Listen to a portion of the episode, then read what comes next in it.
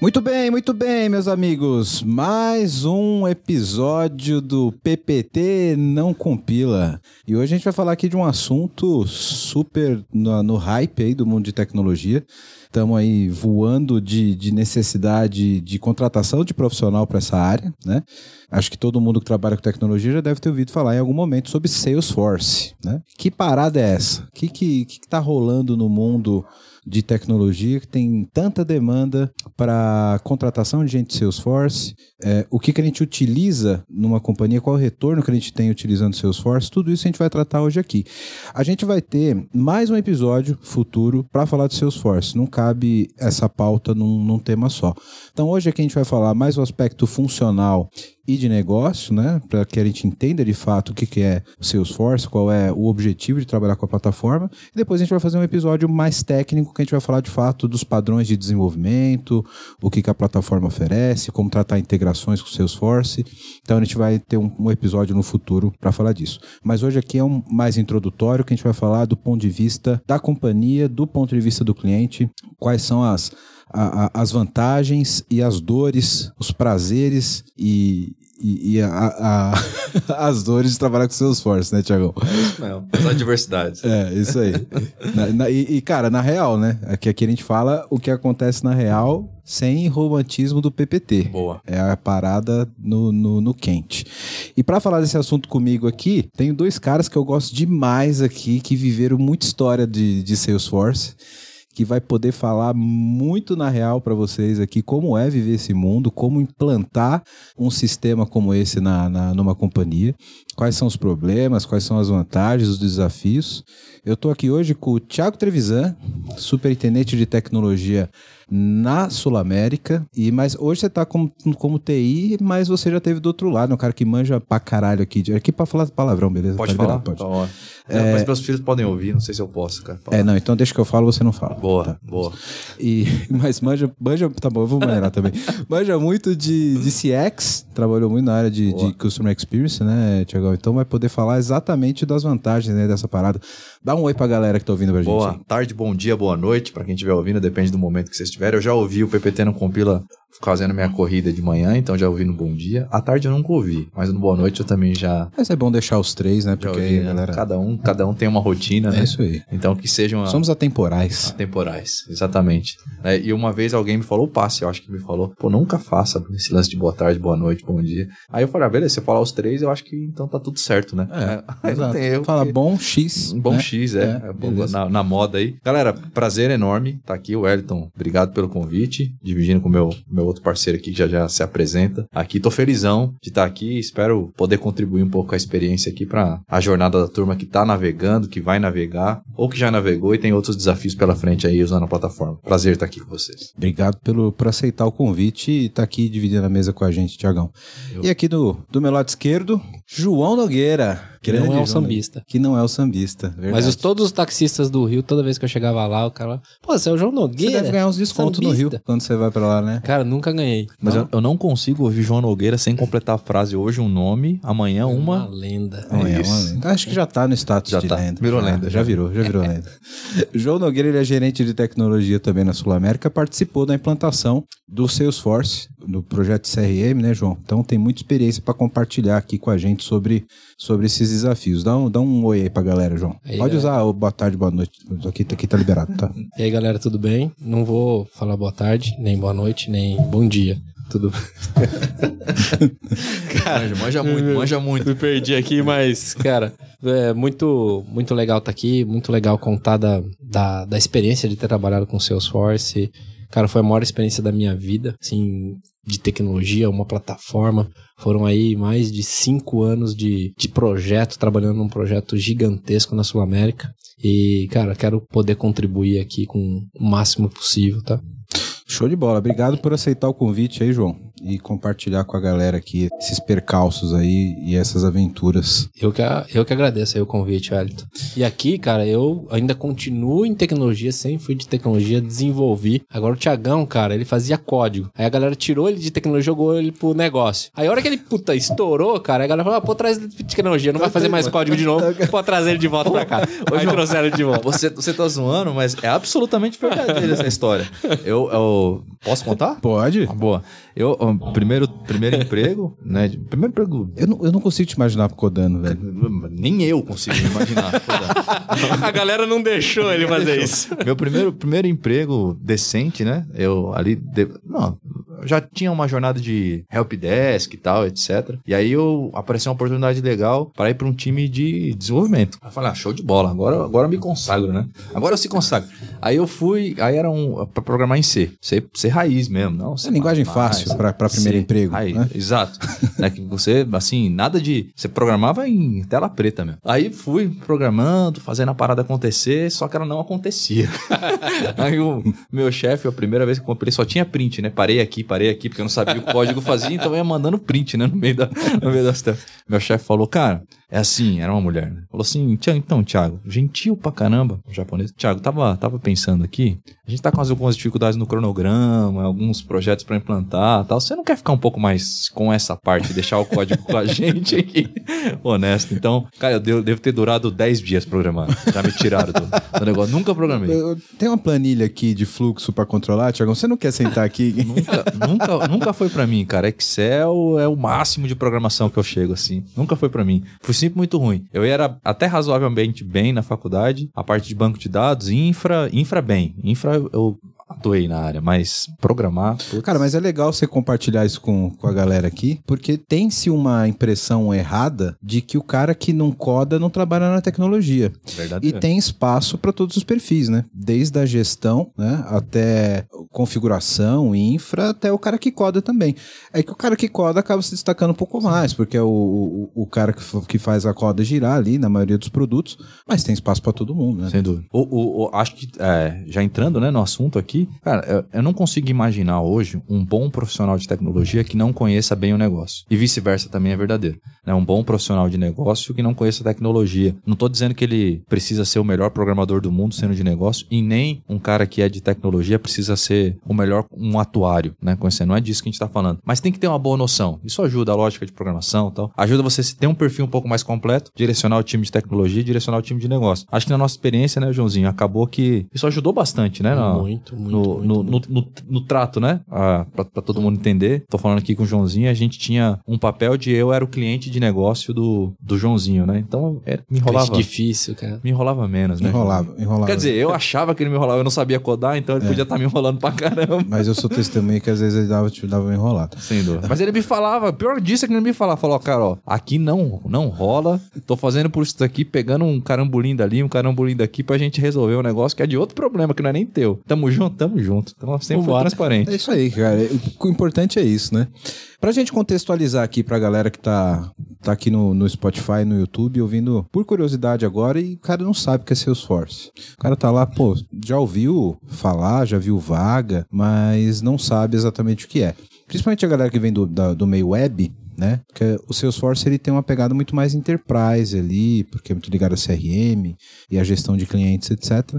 Mas geralmente a galera que pode estar tá ouvindo a gente que é mais do, do meio web, talvez não tenha esse conhecimento. Como que vocês definiriam o Salesforce e a principal aplicabilidade dele hoje, que é no, no mercado CRM? Qual a importância e onde está esse, essa aplicação, né? Para a galera poder se, se contextualizar da nossa pauta e do que, que a gente está falando. Ó, oh, eu, eu defino o Salesforce como uma plataforma, uma plataforma tecnológica. Por quê? Porque Salesforce vai além da aplicação, ela vai além do código. É igual o Thiago acabou de falar aqui de infraestrutura. Salesforce tem tudo, ela te entrega o produto na tua mão para você poder customizar como você achar melhor. E, e, e, hoje é um engano a gente achar que Salesforce hoje é só CRM. Não, cara, Salesforce é muito mais do que CRM. Então eles têm as nuvens, né, as clouds que eles chamam lá, bem separadas. Algumas, para nós aqui, né, brasileiros, mais bem tropicalizadas. Então, por exemplo, a parte de CRM, atendimento, venda, leads, muito bem tropicalizada, atende a nossa necessidade total. E algumas outras em franca evolução. Por exemplo, nuvem de insurance, a nuvem de health, então você pode ir lá comprar essas nuvens e ela pode estar junto, pode estar separada, segmentada, a nuvem de marketing, né, o Marketing Cloud. Então você tem uma plataforma completa e você vai lá e licencia o módulo que você quiser. E toda vez que você licenciar essa plataforma, você tem ali a parte de customização, algumas funcionalidades standard E você tem todo também o arcabouço de infraestrutura, né? De conexão, de servidores, de performance, monitoramento. É você um, tem é tudo um isso pass, né, João? É um, É um pass. É um pass. Bem, bem lembrado, um pass. O, o- acho que a grande sacada, né, da, da Salesforce aqui, do Mark, com a turma toda dele lá. Cara, tem um, um- um lance, né, é, eles conseguiram trazer a visão do cliente. Então, eles que começaram com esse papo de sucesso do cliente, né, tem uma... A, a primeira grande empresa de ter uma estrutura inteira para sucesso do cliente enorme, um monte de gente espalhada ali pelo mundo e, e trazer isso para a solução que eles oferecem para gente, seja ela uma plataforma melhor, é, parte teórica aqui que a gente consiga classificar e tá tudo bem, né? Mas eles conseguiram trazer ali a, a visão do cliente para a solução, que é que tudo no final precisa de alguma forma impactar e melhorar a experiência do cliente. Então, embora seja uma plataforma que a gente consiga, a gente até construiu soluções, né? A Sul América, onde que a gente trabalha, que agora foi muito código, muito usamos aquilo praticamente como uma linguagem de programação, quase, como se fosse Java ali. Que até certo ponto hoje é, a gente revisita aquilo e falou, "Putz, será que era assim? Mas na ocasião era o melhor possível mesmo. Hoje talvez não. De trazer aceleradores para você de coisas que, cara, essa turma já entendeu, estudou, fez todo um processo. Um dos episódios estava falando bastante de descoberta, de discovery aqui, né? Então já fez todo um processo de descoberta, já fez todo um mapeamento de entender qual é a dor, o que, que resolve do cliente e traz junto com a plataforma algumas coisas já prontas, que é um baita de um acelerador. né? Teve implementações em unidade de negócio, o Joãozinho participou comigo, que a gente colocou lá para rodar em três meses, dois meses. Assustadoramente rápido, porque já vem com muita coisa pronta, né? Então traz um, um, um papel bem consultivo junto com a solução, que aí o time de tecnologia consegue viabilizar. Ó, em vez da gente construir, não podemos ir por esse caminho, usar essas coisas. Acho que isso é um grande acelerador e, na minha visão, a principal sacada desses caras aqui de como entregar uma solução lá na ponta, né? Que impacta o cliente e não só agrada uma área de negócio, um time de tecnologia, etc. Esse episódio que o Tiagão falou aqui é o episódio sobre Agile, Squads, com o nosso grande parceiro Vitor. Tá aqui, acho que é episódio 06. Dá uma olhadinha aqui no feed, que você vai encontrar essa discussão sobre descoberta, etc. Realmente muito boa. É, então, a, a gente pode resumir que Salesforce, no fundo, ele é uma plataforma de desenvolvimento de software, só que focado na experiência do cliente. É isso? Então, eu tenho uma plataforma onde posso desenvolver softwares, tem uma série de toolkits ali e de componentes pré-moldados e, como o João falou, tropicalizados já com a nossa necessidade, com, com, com o nosso perfil, que resolvem problemas comuns dessa experiência com o cliente. É, dá para dá pra resumir assim, na opinião Acho foi de bem, vocês. foi bem no, bem no resumo aí. Eu não sei se a Salesforce se define desse jeito aí, mas Ah, mas, a cara, opinião do a, cliente. a menos que eles resolvam patrocinar a gente, pra mim não importa muito a visão deles. Eu quero saber a visão real do, Ah, é do dia a dia. E aqui quem manda é a gente, né? É, é, exatamente. E acho que uma, uma palavra importante do, do- do- do- da, da utilização do Salesforce que o Thiago colocou é acelerador. Eles aceleram. Se você se aproveitar do que a plataforma te entrega, ela pode acelerar muito as entregas. E principalmente em empresas que estão acostumadas com entregas com tecnologias 100% customizadas. Então, o cara que está acostumado com Java, com qualquer plataforma aí, um OutSystem, mesmo que seja low code, quando você trabalha com Salesforce, isso te acelera muito com esses aceleradores que vêm prontos. Então você olha para um acelerador de marketing, você tem disparo de SMS, e-mail, tudo pronto. E em, poucas horas você consegue lançar isso. Só que aqui a gente tem que olhar para o outro lado, que é qual a necessidade que você tem. Se a tua necessidade encaixar ali, você faz coisas muito rápido. A primeira, a primeira entrega que a gente fez com a plataforma de CRM lá na Sul América, a gente lançou a nossa operação de emissão alto. Em três meses. A gente saiu do nada e em três meses a gente desligou três aplicações. Essa história é muito legal, né? É muito legal. Em três meses, cara. Olha só, é, posso te ajudar aqui? Vai lá, vai lá, claro. O- essas histórias eu acho que são legais contar, né? E acho, acho que serve até de incentivo pra quem tá ouvindo. Posso te fazer um pedido antes de Claro. você contar essa história? Para o pessoal que não conhece poder acompanhar a gente e poder entender a história. Claro. É, o que é exatamente um CRM? E qual é o objetivo de ter uma plataforma de CRM numa companhia como a Sul América, Boa. que é uma companhia grande? Então a gente tá- ele já, já falou que é uma plataforma, tem componentes CRM, mas como, qual Tá que é o, o que é o CRM o que, que ele deveria trazer de benefício para a Tá galera entender? Ó, eu, eu, eu tentando dividir aqui, eu não sei se isso só a Sul América que usa ou se o mercado de forma geral usa, mas a gente foi apoiado por grandes consultorias e tal, então eu acredito que é uma boa prática, né? Eu acho que uma das melhores decisões que a gente tomou neste projeto foi dividir o CRM em dois blocos, que a gente chamou de CRM operacional e CRM analítico? Porque normalmente se confunde muito essas coisas aqui. E tentando explicar cada uma delas de forma bem resumida, né? O CRM é, analítico é aquela parte que olha a segmentação, campanha de marketing, o público que eu quero tocar, qual que é o perfil do cliente, a estratificação, a individualização, a customização, ali para eu fazer uma abordagem, seja de venda muitas vezes ou de oferta de produto, cross-sell, upsell, etc. É, isso é a parte CRM analítico, que é trabalhar o dado, né? O, o Thiago Hollenberg, meu xará, falou um pouco aqui, né? O petróleo sozinho não, não vale nada, embora o barril de petróleo... Agora tá subindo. Né? tá, su tá, quase 120 tá dólares. É, mas o que se faz 120 dólares que hoje deve ser uns 7 mil reais. é, pois é. uns 200 mil reais. Então, é, a, a parte de utilizar a informação, né? Que vem ali do dado, essa é a parte do CRM analítico. E uma outra parte que é um pouco da minha experiência do Joãozinho aqui, que foi a implantação de CRM operacional. O que é CRM operacional? Cara, o cliente está com alguma necessidade, alguma dor. Ele entrou pelo, pela central de atendimento, entrou uma mídia social, entrou por um canal de voz, de chat, pelo aplicativo, não importa. Ele precisou de alguma forma se relacionar com a empresa e esse relacionamento desdobra em todos os processos que a empresa tem. Então ele entrou na central, ele precisa falar com o time de operação de autorização, falar com o time de cadastro, de conta médica, não importa. Então começa um relacionamento ali na ponta a forma como tal a gente modula os nossos processos dentro do Salesforce e se reporta ao cliente, conversa com o cliente, se aproxima do cliente, é o que a gente chamou de CRM operacional. Então, é todo o relacionamento com o cliente, muito. Se eu, se eu pudesse ser mais bruto, e não é absolutamente isso, mas é o, o analítico mais ativo e o CRM operacional mais reativo. Então, normalmente o cliente gera o início da conversa e o analítico é a gente provoca o cliente de alguma forma. Talvez se dividisse assim, eu não sei se é melhor teoricamente a divisão, mas essa foi uma boa decisão que a gente tomou e que ajudou a gente a alavancar muito a iniciativa de CRM operacional que a gente tocou. Então, a gente pode dizer então, para passar para você, Joãozinho, e você contar a história já, Tiagão? Claro. CRM é uma plataforma de cliente. Justo. Né? Então a gente tem uma plataforma de cliente de relacionamento com, com Gestão com de relacionamento com o cliente, na tradução livre. Inclusive CRM significa isso. Customer Relationship né? Management. E, e, e, aí o, o, a gente tem esses dois âmbitos, né? Um que pode que tentar prever um estímulo, você estimula o cara, Sim. e outro que você realiza uma tratativa de um estímulo que veio do cliente. Sim. Né?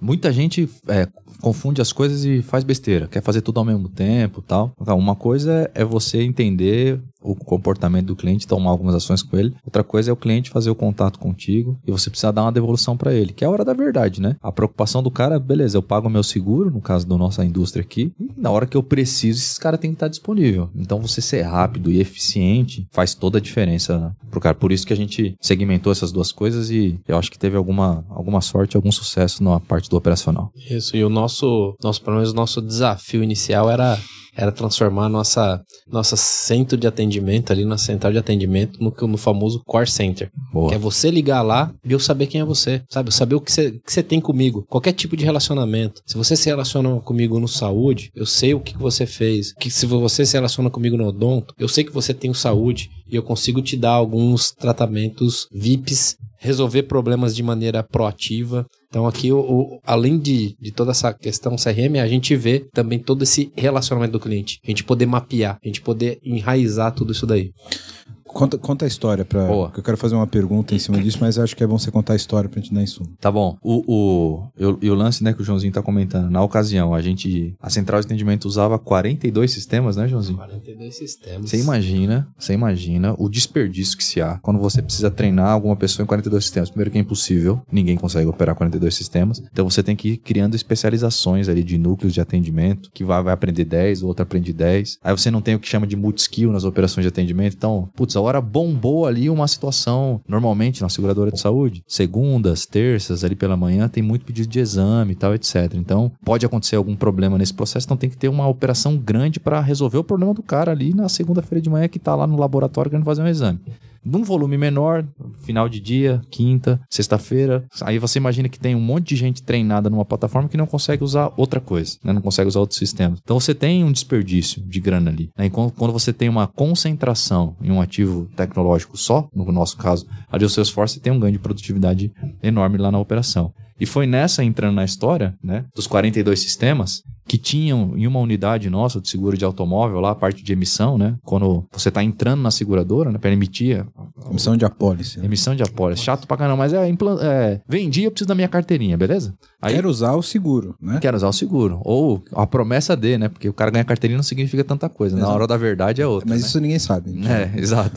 e aí o, o, cara pegou a carteirinha dele, só que nesse processo, a, a, eventualmente, o corretor ali a, mandou uma informação, a classe de bônus errado, ou, putz, a placa não bate com a cor, com o modelo do carro. Pá, tem um monte de coisa ali que faz validação, que dá ruim a gente fala pro corretor. Corretor, ó, tem algumas inconsistências aqui. Essa turma usava uma ferramenta por chat, que era de uma determinada tecnologia. Usava uma outra, quando fazia uma ligação, era uma outra ferramenta que eles registravam. Quando tinha por e-mail, uma outra ferramenta. Acho que eram essas três, né, Joãozinho? Então os caras tinham três ferramentas diferentes para se relacionar. E aí o cara do chat, obviamente, não sabia o que estava sendo tratado por e-mail, nem por telefone. Então, se o mesmo corretor fizesse a comunicação por dois canais diferentes, já é. sabemos o que acontece, né? Experiência ruim lá na ponta. E essa era uma iniciativa que estava prevista para, sei lá, um, dois anos para frente, né?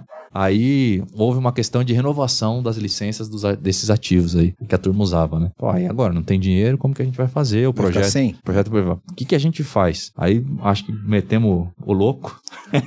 a gente faz. A, a gente resolve isso aí. Renova a licença não, deixa pra gente. Óbvio, com vários acordos, né? Com, com essa operação ali. Ó, só que é assim, ó. É assim que funciona o Salesforce, beleza? Vem pra cá, confia em mim, vem em mim. Eu não sei porque a gente fez, foi a primeira implantação que a gente primeira, fez. Foi a primeira primeiro. Vem em mim, a gente já tinha feito uma estruturação ali, claro, né? Vem em mim que vai dar bom. Cara, e com configurações de fluxos, né? O que, que é isso? Bate ali alguma, alguma manifestação, como a gente chamava, um ticket do corretor, e a gente disparava isso para as outras áreas internas. Então a gente configurou esses pequenos workflows ali, um trabalho uh, punk, mais de três meses ali que a gente salvou. Começou o projeto salvando um baita dinheirão.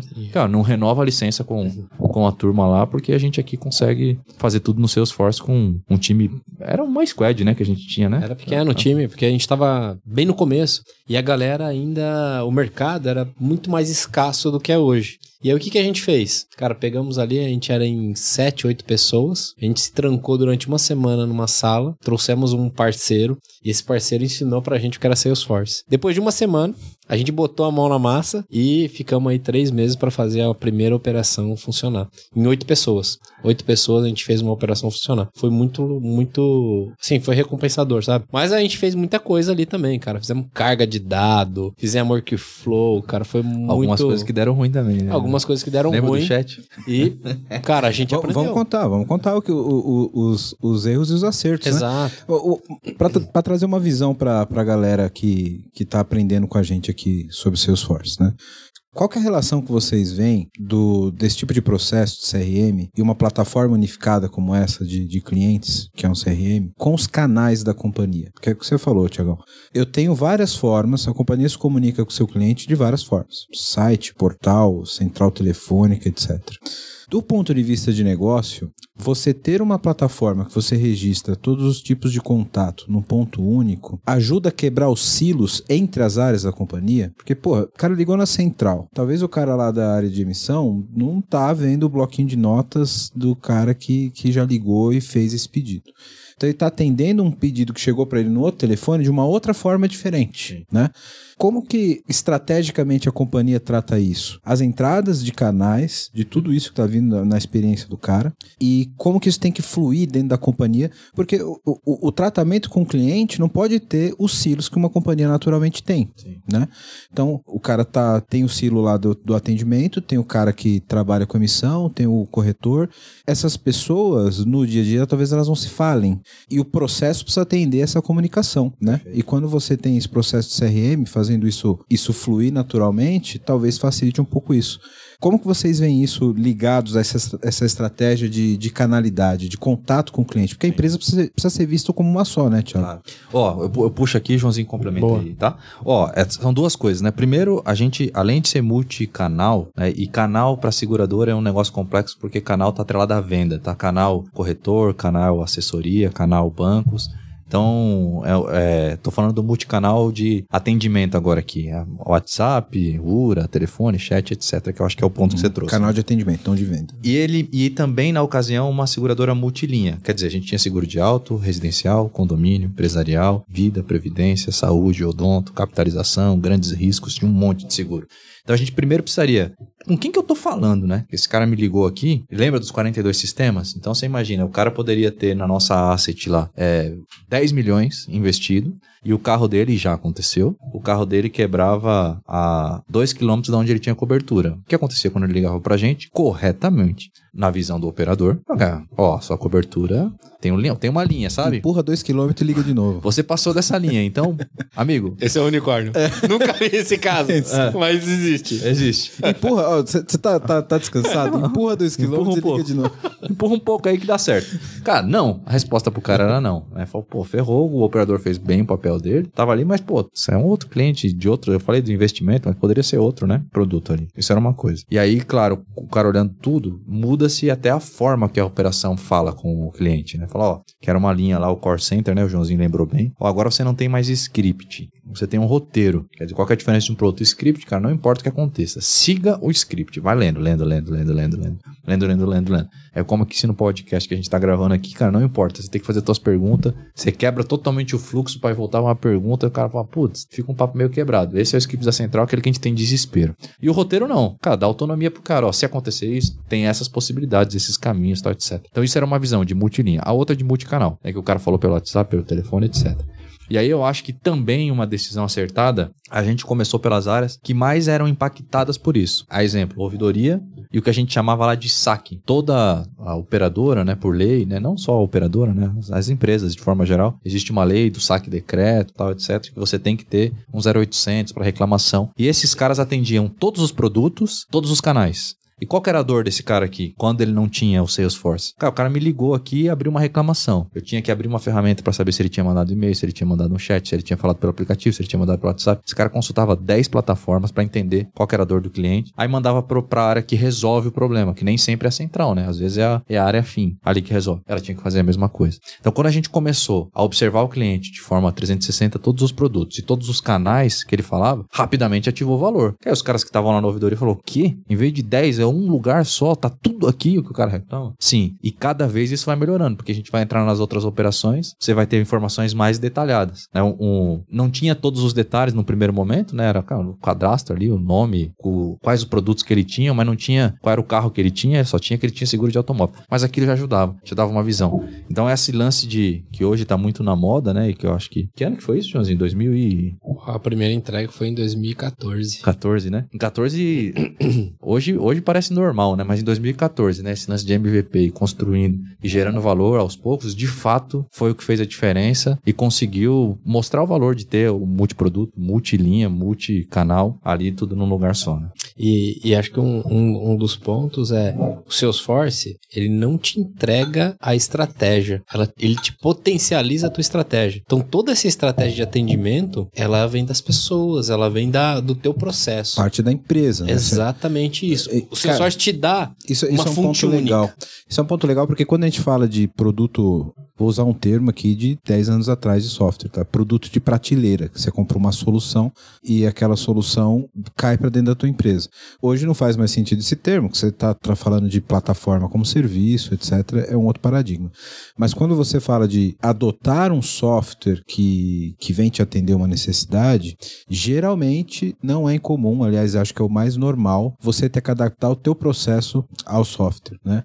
Eu acho que pelo Salesforce ser uma plataforma de desenvolvimento que não te entrega um software, mas te entrega componentes para que você crie o teu próprio software, Perfeito. você tem essa, essa flexibilidade, né, João, de criar um software dentro de uma plataforma que tem ali a caixinha de Lego de, de soluções prontas para atender a sua própria necessidade como negócio. Né? Como negócio. E não só usar as caixinhas prontas, mas você também adaptar algumas caixinhas, você plugar caixinhas. A, a nossa plataforma de NPS, ela não é a Salesforce. Ela é um software à parte, ela é um aplicativo à parte e a gente integrou isso ao Salesforce. E hoje, quando você, cliente Sul América, liga dentro do Salesforce, eu sei qual que foi a sua nota de NPS, a sua última nota. Então, se é um detrator, eu consigo te dar um tratamento especializado. Se você é um promotor, eu consigo conduzir com você o atendimento de uma maneira diferenciada. Então, esse é o poder do CRM e que não é o poder do Salesforce. O Salesforce te dá a informação. Agora, você tem todo um processo, você tem toda uma estratégia para poder usufruir Sim. disso. Quero falar com você agora que ainda não conhece a Clever. Clever é uma empresa que já tem mais de 3 milhões de usuários em 30 países com 30 idiomas diferentes e que tem trazido soluções em blockchain, criptomoedas e ativos digitais. O objetivo da Clever é te dar liberdade financeira para operar nesse mercado de cripto. Então, se você acredita nisso, se você acredita nessa liberdade, você já pensa como a Clever, vai conhecer os caras, é clever.io. Estão contratando também pessoal para trabalhar com cripto, com blockchain. Então, se você tem interesse, se você tem conhecimento nessa área, procura a Clever. Se você gosta de criptomoedas, se você opera no mercado, você precisa conhecer a Clever, precisa conhecer as soluções da Clever. O endereço está aqui embaixo no vídeo. Para quem não está no YouTube, é clever.io. Vai lá, vai conhecer que realmente é um mercado sensacional.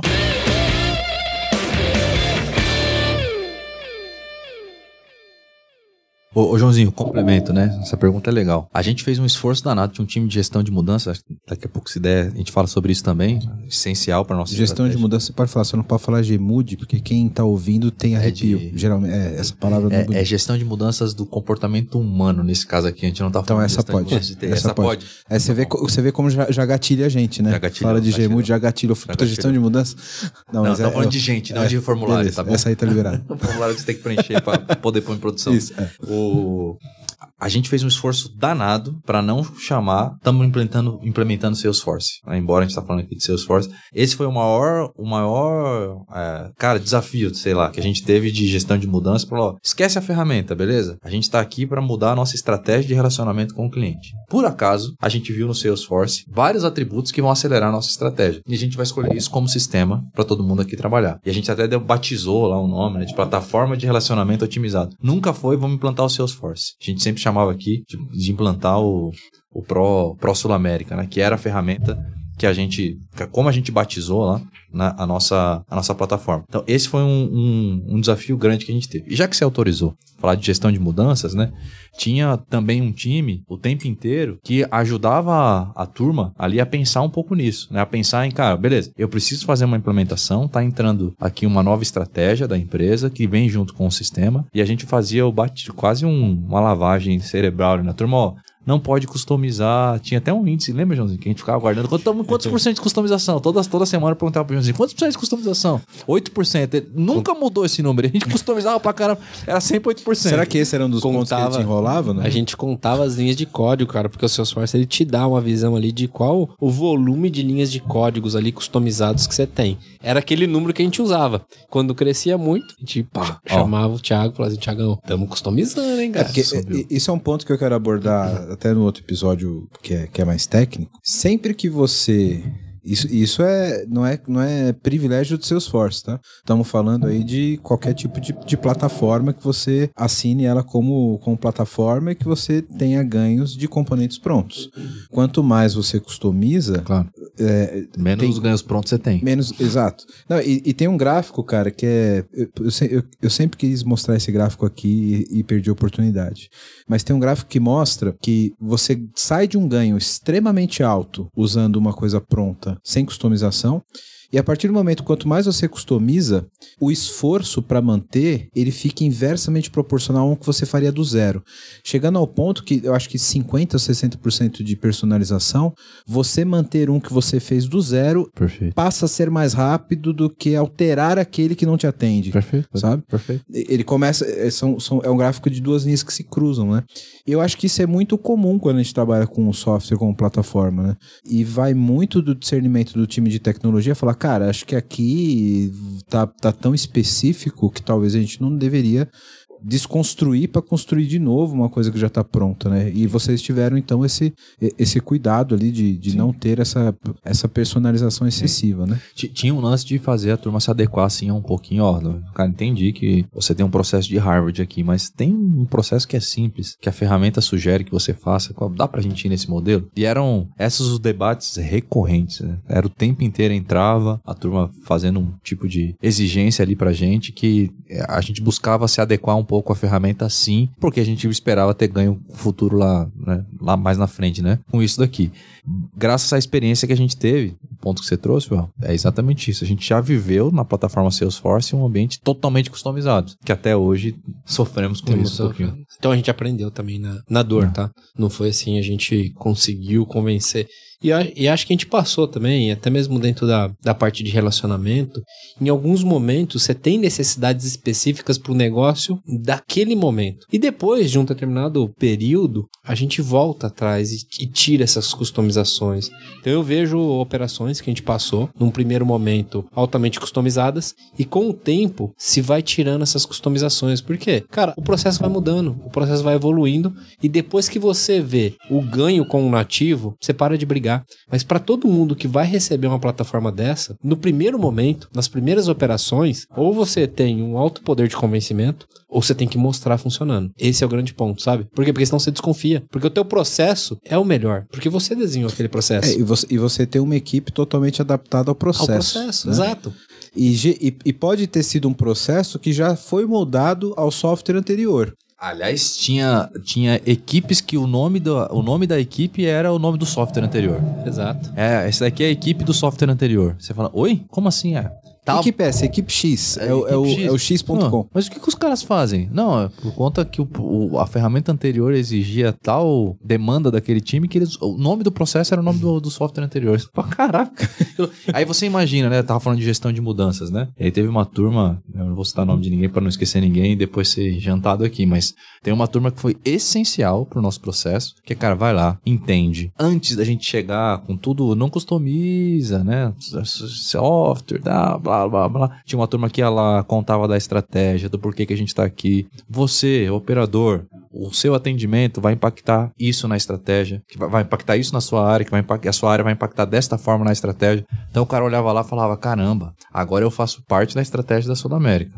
Aí você entendeu por que, que você tem que ir por esse caminho, por esse caminho, por esse caminho? Aí tinha sempre um ponto focal, que era quem direcionava a gente. Aí tinha nosso time lá também, para não citar o nome de ninguém, mas era um time muito bom, né? Que, puta, pegava no pé ali e falava: ó, processo que você tá querendo mudar não é melhor desse jeito, é melhor assim. Eu já implementei isso aqui num outro lugar, tal, etc que fazia um convencimento da turma que abria um pouquinho porta. E a gente sempre levava, né? Ó, a gente vai dar o reporte do número de customização do que você está fazendo aqui. Isso está impactando todo. Então, tinha uma sensibilização pesada que estava por um propósito a mais, né? De é, o cara entender que a customização dele estava impactando a estratégia da empresa. Então, era um, uma abordagem bem, bem robusta, assim, pro cara falar, caramba, ficar até com medo de pedir.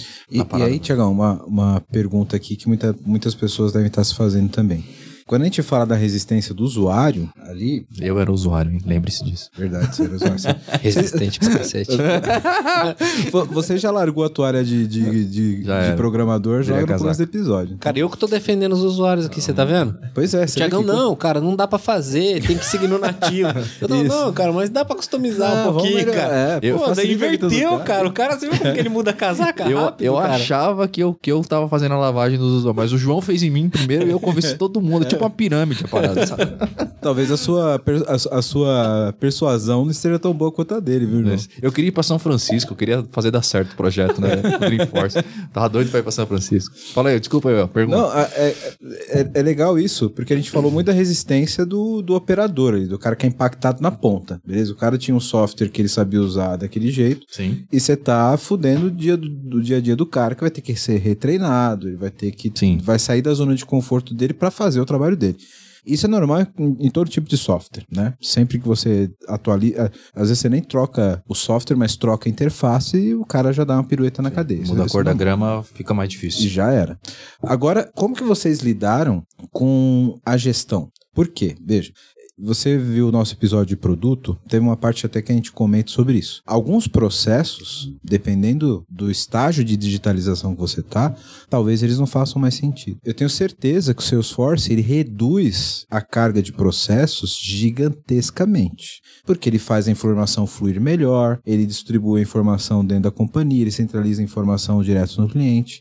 Como que vocês lidaram com o processo de gestão de um cara que já tinha um processo, o cara é gestor daquela área há N tempos, ele fala, não, isso aqui, aqui a área funciona assim, e cara, de repente você trouxe um processo, um outro processo para ele, porque aquilo que ele fazia antes talvez não faça mais sentido. Aconteceu isso e como vocês lidaram com isso? Oh, posso falar? Claro, vai lá, Joãozinho. Aqui eu passo a bola porque, cara, mas aqui, o Wellington, dentro do, do Salesforce, e aí quando a gente trouxe a plataforma para dentro da Sul América, foi, foi algo bem legal, porque naquele momento, 2013 para 2014, a, fora do Brasil já se falava sobre Discovery, mas aqui no Brasil, ou pelo menos dos nossos parceiros, ou dentro da companhia, não se falava ainda em Discovery. E o que, que a gente chamou ali, cara? A gente fez uma, algumas etapas do Discovery, a gente fez as etapas de definição e prototipação. Entrava a galera dentro da sala e a gente desenhava as telas juntos. E não era uma tela num HTML, numa planilha, era dentro do Salesforce. Isso dava uma autonomia gigantesca pra gente. Cara, isso é determinante que o Joãozinho tá falando a parada acontecendo, a, o cara ia pedindo e a gente ia mudando na hora. Fala aí, João. Mudando na hora, sabe? Então, ali, o cara ganhava, a gente ganhava um pouco da confiança dele pra ele aceitar mudar o processo dele. Por quê? Porque ele já começava a ver as melhorias do processo dele diante da, de uma reunião. Numa reunião que antigamente era coleta de requisitos, a gente já saía com a tela definida. E depois, muitas vezes, aí, naquela estrutura, a gente virava a noite alimentando o que estava por baixo da tela, mostrava um workflow funcionando no outro dia. Aquilo chamava muita atenção, aquilo ganhava o comprometimento da galera. Então essa etapa de discovery que a gente vive hoje aqui, muito mais elaborada do que o que a gente fazia, com certeza, mas a gente já foi um dos principiantes lá. A gente fazia isso, protótipo, já definiu o processo. Então isso ganhou muito, assim, a galera quanto, vou falar assim, voltado à ferramenta. Eu, eu, lembro bem de um momento wow, assim, que rolou na sala, aquela, putz, era reunião Maracanã, né? 30 pessoas na sala. Hoje não dá nem... Passou, reunião com 30 pessoas chama reunião, chama congresso. Congresso. Congresso, 30 pessoas no congresso, ali na sala. Ali, aí eu lembro bem de uma superintendente ali, falou, pô, mas aqui tinha que ter um relógio para marcar o SLA, tal, com não sei o que lá. E aí passou três minutos enquanto ela tava falando uma outra coisa. Plau, tinha um relógio. Vê se é esse relógio aí que os caras, porra, agora, Pô, mas, agora eu entendi. Mas aí vocês parada. ferram com a TI, né? Não, ferrou muito. Por isso que, eu, gosto, cara, por isso que eu gosto do João. Os caras começam a achar que, pô, eu posso pedir um relógio. Cara, não, mas são coisas, né, do tipo, tinha um objeto pronto de relógio, caramba, era super simples, né, no Salesforce, ia lá colocar, era arrastar mesmo, né? Low code, aliás, o Salesforce se, vende como uma plataforma low code, né? Foi um dos pioneiros. Né? Pioneiros nisso, né? E aí, o, o lance, a gente experimentou mesmo esse lance do low code nessas cerimônias que o Joãozinho fazia. Não tinha essa de. Porque naquela ocasião a turma estava acostumada ao quê? Ir analista de negócio, escrever o requisito, RQ01, RQ02, RQ não funcional, funcional, e aquela parada toda de requisito. Era o que a turma estava acostumada a fazer. Aí ele falava, cara, enquanto eu tô falando, você tá construindo e me mostrando como vai ficar. É, só que, ó, calma, não entra em produção. Aí você me dá uma semana que isso que você tá vendo vai entrar. Então não tinha muito, puta, não foi bem isso que eu falei. Não foi bem isso. Isso ajudou, ajudou. muito. E uma outra parte, aí respondendo a sua pergunta da gestão, essa era uma iniciativa que a, a, empresa entendeu, ó, temos que investir nesse assunto, ele é importante, ele é core. Vamos investir X milhões e vamos ter zero de retorno. Essa foi a primeira conversa. Só que aí a gente foi vendo ao longo do tempo, falou, caramba, se eu fizer isso, isso, isso, isso, isso, isso aqui, eu tenho um ganho de produtividade. E aí começou a mostrar um ganho de eficiência operacional. Opa, então eu investi X milhões e tenho 0,1 milhão de retorno. Falou, caramba, mas se eu fizer mais isso, mais isso, mais isso, mais isso, mais isso, eu tenho um ganho na eficiência na hora do meu processo de regulação do seguro. Aí saiu de 0,1 milhão para 0,8. Investiu X milhão e recuperei 0,8x de milhão. Aí a gente foi avançando nesse processo de descoberta, fazendo, putz, mas se eu fizer isso, isso, isso, isso, eu consigo fazer o meu relacionamento de venda um pouco melhor. Aí a gente saiu de X milhão para 1,2 de retorno. Então, como que convence o gestor? Fala, cara, me dá um milhão que eu te dou 1,2. Aí o cara fala, pô, faz o que esses caras estão falando aí, bicho. Né? Então, tem o lance da gestão de mudança, tem o lance da, o lance da eh, que é para o time mais operacional, tem o lance dos decisores que olham a coisa acontecendo, né? Decisor de processo ali. Olha a coisa acontecendo na hora. E tem o lance da alta, do alto comando da empresa, camada mais sênior, os executivos, olhar para aquilo lá e falar, pô, os caras estão fazendo, além de muito legal, tá trazendo dinheiro para nós. Então, pau na máquina. Isso já emenda com a próxima pergunta que eu queria fazer para vocês aqui. Até para poder dar um, uma fagulha aqui para eventualmente alguém que esteja ouvindo a gente esteja numa situação semelhante. Né? Fagulha né? por quê? Porque tem muito álcool aqui? É pode ser, pode ser. Aqui pode É que cerveja tem mais de 90, muito mais de 90% de água, então dificilmente ela pegaria fogo. Cara, eu tô tentando Sério? entender o contexto. PPT não compila, a gente falando de Salesforce, a discussão de fagulha tá um pouco complexa pra mim. é, é PPT, Cara, Salesforce, fagulha, fagulha e álcool. álcool. e cerveja, velho. É, deu ruim, deu ruim. É. 70% pra limpar a monte. Foi, ó, só queria registrar que foi neste momento do, sei lá, 40 minutos do podcast, talvez, não sei. Foi nesse momento que a gente perdeu a mão, daqui pra frente. agora, agora a gente não, o controle de qualidade já não, não se compromete daqui em diante. Só registrar esse marco importante. Da... A, a fagulha para quem, a fagulha quero dizer para quem está ouvindo e talvez seja numa situação que vocês estavam próximo de 2013 que vocês falaram.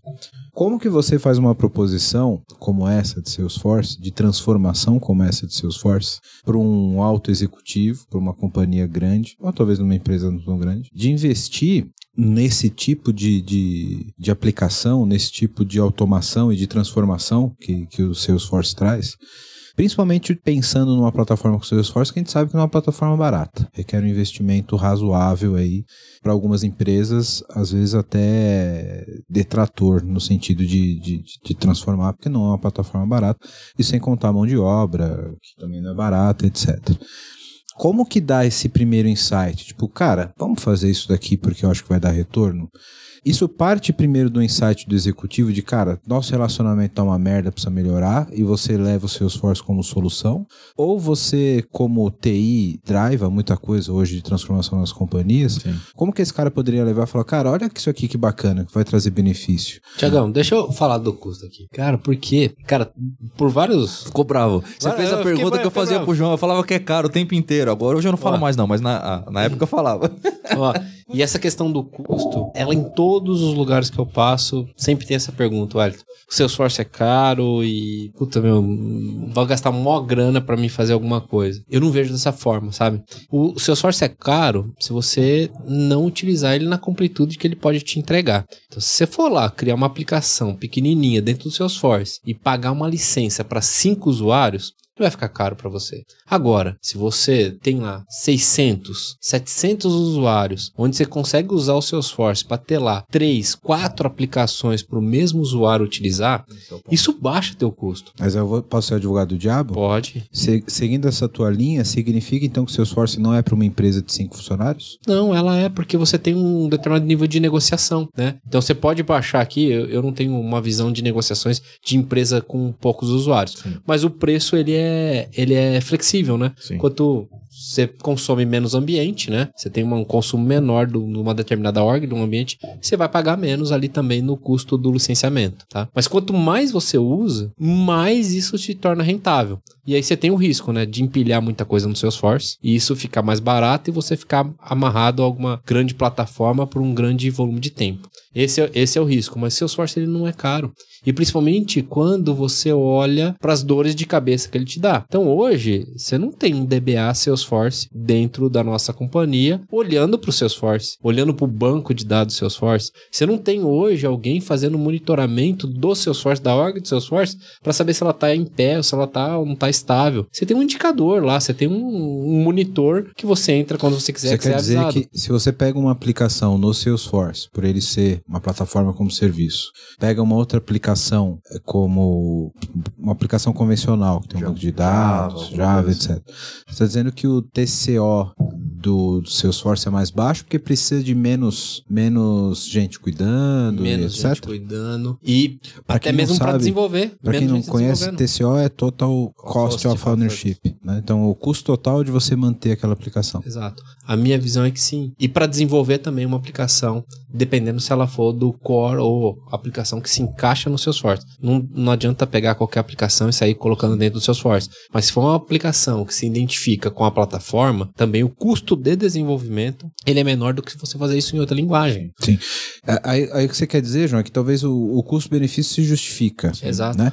Quando aqui a gente, a gente colocou a nossa plataforma de atendimento, é, o que se mensura mensurava muito lá é o custo da ferramenta ou de uma ferramenta de atendimento, tanto de telefone ou chat, ou até mesmo para você logar o que você está falando com o cliente ali, o, o atendimento que você está fazendo, uma integração, a geração de uma segunda via de boleto, o quanto que custa uma aplicação dessa ficar fora. E quando a Salesforce declara que você tem lá 99,9% de estabilidade, ele está falando sério. Uhum. Ele, são métricas reais que ele, que ele reporta. Então é isso daí também te poupa um custo contínuo gigante, entendeu? Sim. Talvez seja então uma linha como essa para falar com alta gestão, chegar um do, de, de, de custo-benefício e custo de oportunidade também, Sim. né? Eu acho que um outro, um outro ponto, né, é sai lá todo o quadrante do Gartner. Líder em marketing, líder em CRM, líder em não sei o que, líder.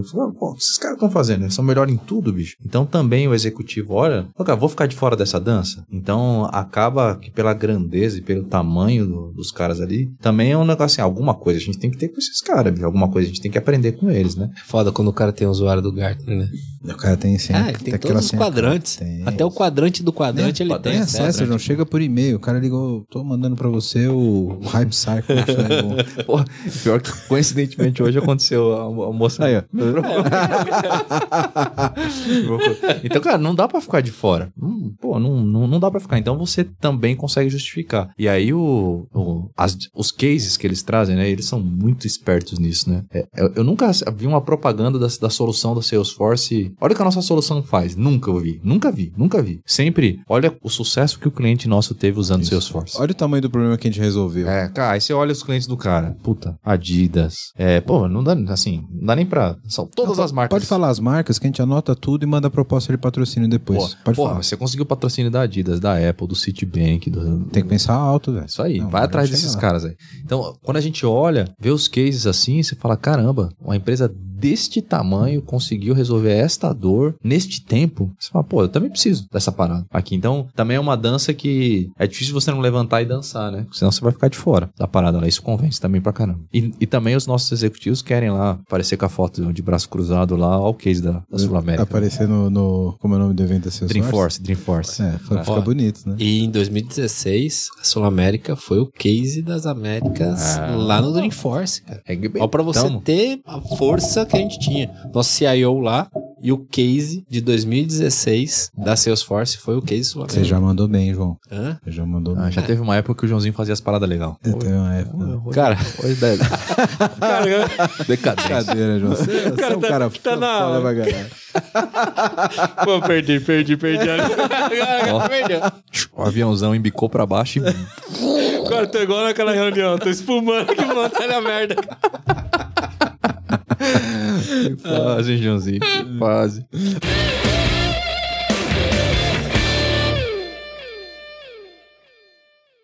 Oh, mas esse é um outro lance legal, né? A gente tava vendo a nuvem de saúde. Pô, que legal, chegou o Health Cloud, um monte de funcionalidade aí pra saúde que a gente vai precisar fazer e tal. Os caras, ó, vem aqui, tem uns caras na Colômbia lá que estão fazendo a parada. A gente foi lá e viu, aí o cara, esse discurso que a gente fez, que não, em três meses tal, a gente colocou, tem tantos médicos usando. Falou, caramba, bicho, a gente se matando para fazer essa parada. Fizemos alguma coisa em três meses lá. Hoje é totalmente diferente do que, que a gente implementou. Claro, né? O negócio foi crescendo e virou um monstro. Mas a primeira implementação de Health Cloud, a Sul América, três meses. Uma viagem da Colômbia. Voltou, tipo, sei lá, outubro. Em janeiro, estava em produção, usando o Health Cloud para um monte de médico lá. Então, de fato, esses aceleradores, o lance de vir pronto, ajuda muito, cara. Ajuda muito. Isso convence o executivo também. Porque ele faz a conta, essa conta que o Joãozinho fez, é, quanto tempo eu vou demorar para construir uma parada dessa? O cara que já tomou esse tipo de decisão já sabe quantas vezes TI levou orçamento, aí atrasa, aí não ficou exatamente o que era. Putz, aquela coisa toda, cara, traz um negócio pronto aqui. Mas você casa, né? Casa com a viúva, depois você tem mas, que pagar. eu não lembro desse negócio de TI atrasa. Não, não nunca. Não, na época, época. Não na sua gestão, né, João? Não, não, na sua gestão. Calma, calma, calma. O João 1.0, sim. Agora esse Joãozinho novo, 2022, pô. Repaginado. É, isso aí é. Nutella, João Nutella. Ele não conhece a palavra on time. Agora a gente não tem mais entregas, a gente tem esforço de pessoas trabalhando. E, e a gente não faz entrega. não, não, faz mais entrega, a gente gera valor, velho. É Vocês estão ficando muito Nutella. Mas, deixa, eu, deixa eu fazer uma, uma observação aqui sobre essa questão do, do vir pronto. Até para ver a visão de vocês e, fazer uma crítica arquitetural aqui sobre isso. Sabia. Sempre tem, né, João? É, eu tô aqui pra isso, cara. Ah, tem um lance que quando você esforça não precisa de arquiteto também, né? Você contou Cara, isso, João? Porque a galera vem com um monte de PPT pronto, já entrega tudo. Ué, Se não precisa de dev, vai precisar de arquiteto? não precisa de dev, não precisa de negócio, não precisa de arquiteto. Precisa do executivo pra assinar o cheque. É, só precisa de alguém com dinheiro. Mas, ó, um, um ponto que eu acho bacana e que eu, eu acho que é extremamente favorável ao Salesforce, brincadeiras à parte, é que eh, todo mundo que é da área técnica de TI olha com muita desconfiança pra tipo, puta, isso vem pronto, arrasta a caixinha aqui e tá em produção. Todo mundo olha isso com uma certa desconfiança. E quem é dev que está nos ouvindo aqui deve saber, tipo, com esse novo hype aí do no-code, etc., todo mundo olha com uma certa desconfiança, porque tecnicamente, querendo ou não, é deficitário. Porque nada que é feito é, mil. para mil atende perfeitamente um, né? Mas eu vou defender o Salesforce nesse sentido é, e eu vou dar minha justificativa aqui. Primeiro que eu acho que o Salesforce, ele tem essa pegada de, de, de ser personalizável e ter componentes prontos e não o software em si pronto. E abrir bastante leque para o desenvolvimento. Acho que isso, isso é... Acho que foi o que ganhou o jogo pro Salesforce, sabe? Eu tenho lá uma tela do, do, do minha tela do cliente, por exemplo, lá, né, João? Você conhece bem. Se eu precisar fazer uma chamada de um serviço interno na minha, na- na- da, da minha empresa, fazer uma chamada numa API minha e buscar minhas informações e botar naquela tela, cara, eu posso escrever esse código fazer isso vir lá. Isso, é- isso eu acho que ganha o jogo pro, pro Salesforce. E antes que os, os mais puristas falem, pô, mas é componente pronto e tal. Cara, o problema não é componente pronto, beleza? Acho que componente pronto tem ganho. Eu acho que é muito ruim quando a gente começa a tratar componente pronto para, é, para, para cadeias de valor e processos que são muito individuais. Quando você fala para coisas que são é, comuns, por exemplo, cara, processos de atendimento ao cliente, etc., não vai variar tanto, sabe? Você atender o cliente, centralizar a informação no cliente, fazer a informação circular, seria um pouco inventar a roda de novo, sabe? Então, eu acho que para esse tipo de coisa faz muito sentido ter esse tipo de acelerador. Você ter esses componentes prontos e trabalhar isso de uma forma mais, mais produtiva. Porque, cara, no fim, atender o cliente é atender o cliente em qualquer lugar, né? Funil de vendas. É um funil de Lead, vendas. por exemplo. né? Exato. Ah, o, o, o, o, o El, aí o João complementa aqui, né? É assim, ó.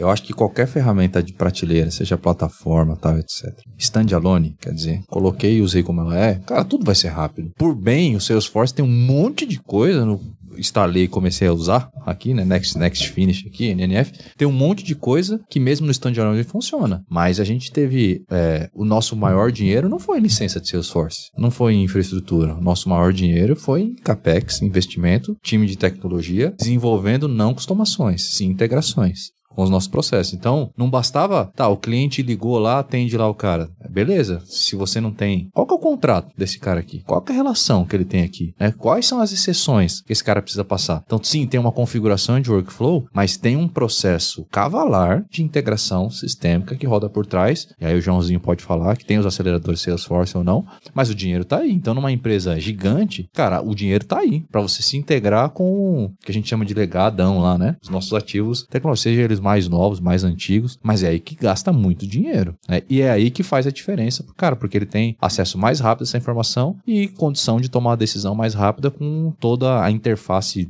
já preparada pro, pro cara tomar a decisão lá na ponta, né? Não é isso, Joãozinho? Cara, temos. ah, E aí, quando você entra no nível de integração, você começa a caminhar por uma, alguns outros pontos de Salesforce, da plataforma Salesforce, que você não encontra em outros lugares. Limites. Então, cara, você tem limite de consumo de APIs, de chamadas externas. Você tem Acho que limite- talvez por isso a plataforma seja estável, né? Exato, exato. Mas o, o grande e o grande ponto, Alito, é você chegar nessa equação.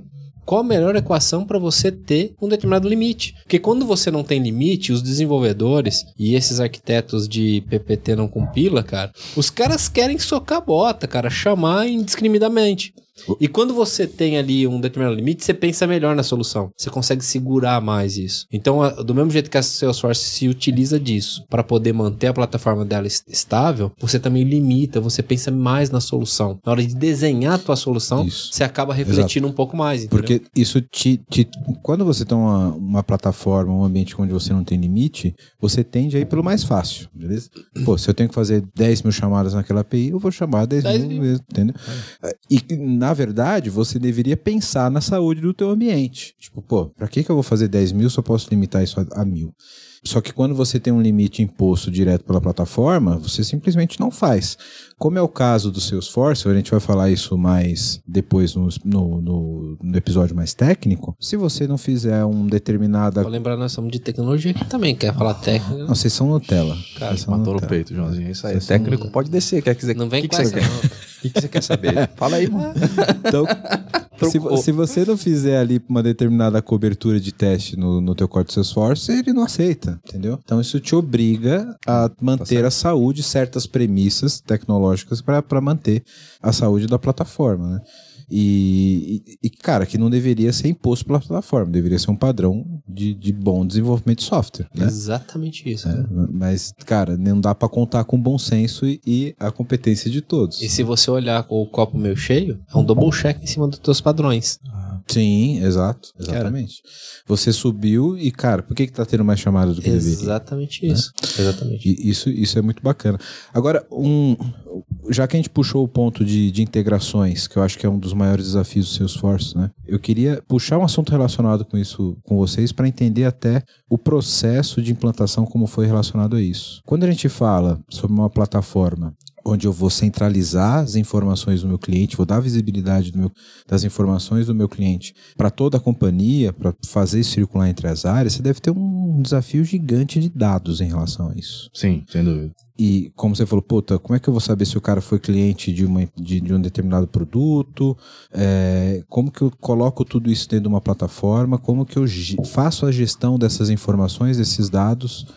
Para uma aplicação desse tipo. Como foi o desafio de lidar com esses dados, capturar tudo isso nos silos, né? Porque se tinha lá o silo de automóvel, tinha o silo de saúde. Sim. Como, que, como foi esse desafio da informação, do dado? Porque, cara, no fim, é, centralizar o dado no cliente e dar visibilidade para as áreas é tornar a empresa um pouquinho mais data-driven. É uhum. dar informação para ela para tomar decisão com base. Nem que seja o cara, o operador lá na ponta, como você falou, Sim. né, Tiagão? Uhum. Seguir o roteiro, o cara vai tomar uma decisão mais acertada com base num dado que ele não tinha antes. Né? Perfeito. Né? Como, como que a gente.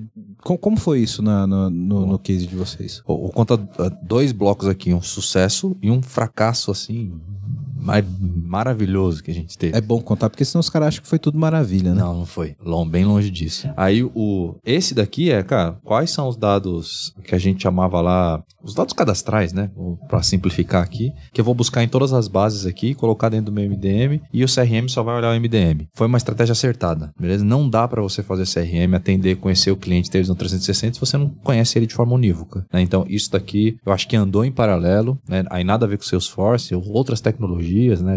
informática, etc., que, que ajudou a gente a viabilizar isso. Esse daqui é uma parte de dado com sucesso. Uma outra parte, fracasso, a gente, é, para uma determinada área, que tinha uma outra característica, né? Eu estava falando de quando o cliente gera um, um, uma demanda e aí a operação entende e traz os fluxos, sucessão. Beleza, o MD me ajudou. Agora tinha uma área comercial que tinha uma outra necessidade, que era, não era o corretor ligava para ele, fazia algum pedido, que ele dispersava isso para as áreas. Isso daqui ele ligava para a operação de atendimento e resolvia. Tinha uma demanda ao contrário, né, do nosso gestor comercial ir lá e conversar com o corretor. Cara, eu vi que você cotou tanto, mas fechou só isso, o seu ticket médio caiu, é, putz, você não foi no meu último evento, sua corretora aqui não está fazendo os treinamentos que a gente está proporcionando. Então tem um conjunto de dados que não são transacionais, que a gente não bastava só estar na plataforma forma. Esse foi o nosso erro. É, ele tinha que gerar uma ação para esse cara. Então não, não coloca só o dado lá. É quase que é, o cara vai começar o dia, o Salesforce tinha que trazer para ele, ó, você vai começar o dia? Liga para esse corretor por conta disso, liga para outro corretor por conta disso. Tiago, isso está mais ligado ao que você explicou lá no começo, mas do CRM analítico. Né? Exato. E a gente atacou isso como CRM operacional. Por isso, tal, talvez também tenha sido uhum. o, nosso, o nosso erro. Né? Mas repare, aqui não tinha uma segmentação de corretor, uma estratégia proativo corretor. Tem o dia a dia do gestor comercial que é ir visitar o corretor e falar o que está acontecendo com esse cara. Uhum. E a gente trouxe um monte de dados, um monte de sistema, planilha, né? Lembra? Era uma desgraça isso, velho. Isso era uma desgraça na nossa vida. Todos os dias, com todas as razões possíveis, o time comercial, então, o cara entrou lá, não tá atrelado à estrutura de venda dele, a gente não tá conseguindo acompanhar, e o cara não sabe se aquilo é que ele vendeu mesmo, o número não bate, a gente não sabe a produção tal. Cara, foi assim, mas passou na curva aqui mais reto, assim, era curva em U. Sem freio. Sem freio, a 300 por hora. Foi o que foi ali porque a gente tava confiante, tava dando tudo certo, cara. né? Onde que ia, batia sem processo de customização. Aí, cara, o lance dos dados, né, da gente não entender a dinâmica, talvez, que a área comercial precisava pra gente, não basta só também colocar o dado lá, né? Então tem o lance da gente entender a dinâmica da área, como que eram os processos que eles trabalhavam. Bom, feito isso, aproveitou talvez 20% que a gente fez e teve que reconstruir toda essa parada e hoje a turma tá usando, né? Porque aí colocou Tableau, que vem junto agora, né? Sim. Seu source, então tem lá uma estrutura mais analítica, eles geram esses insights, ajuda o cara nas visitas, tal, etc. E isso fez sentido para a área comercial. Então, é como qualquer coisa, né? Não só em Salesforce, acho que não, não, não é só o lance de ter o dado, integrar o dado ali, né? Ele tem que fazer sentido com o dia a dia do cara, o processo do cara, né? E a gente não observou isso bem, né? Então, embora teve alguma facilidade para levar o dado, nunca funcionou funcionou direito, né? Eu acho que foi um, um erro lindo que a gente teve, não só, né? Teve outro, outra unidade de negócio que a gente fez o mesmo erro. Com os caras, aliás, a gente fez as duas implantações ao mesmo tempo, né? Por isso que a gente errou. E a culpa era do time de arquitetura, pelo que eu tô entendendo, né, Joãozinho? Cara, e a gente fez aquele, aquele painel, você lembra? Com um componente do, né? Tudo, é tudo nada customizado, né? Tudo vamos lá nativo e tal. É tudo nativo. Aquele tudo painel quase é. me derrubou, cara. Quase derrubou.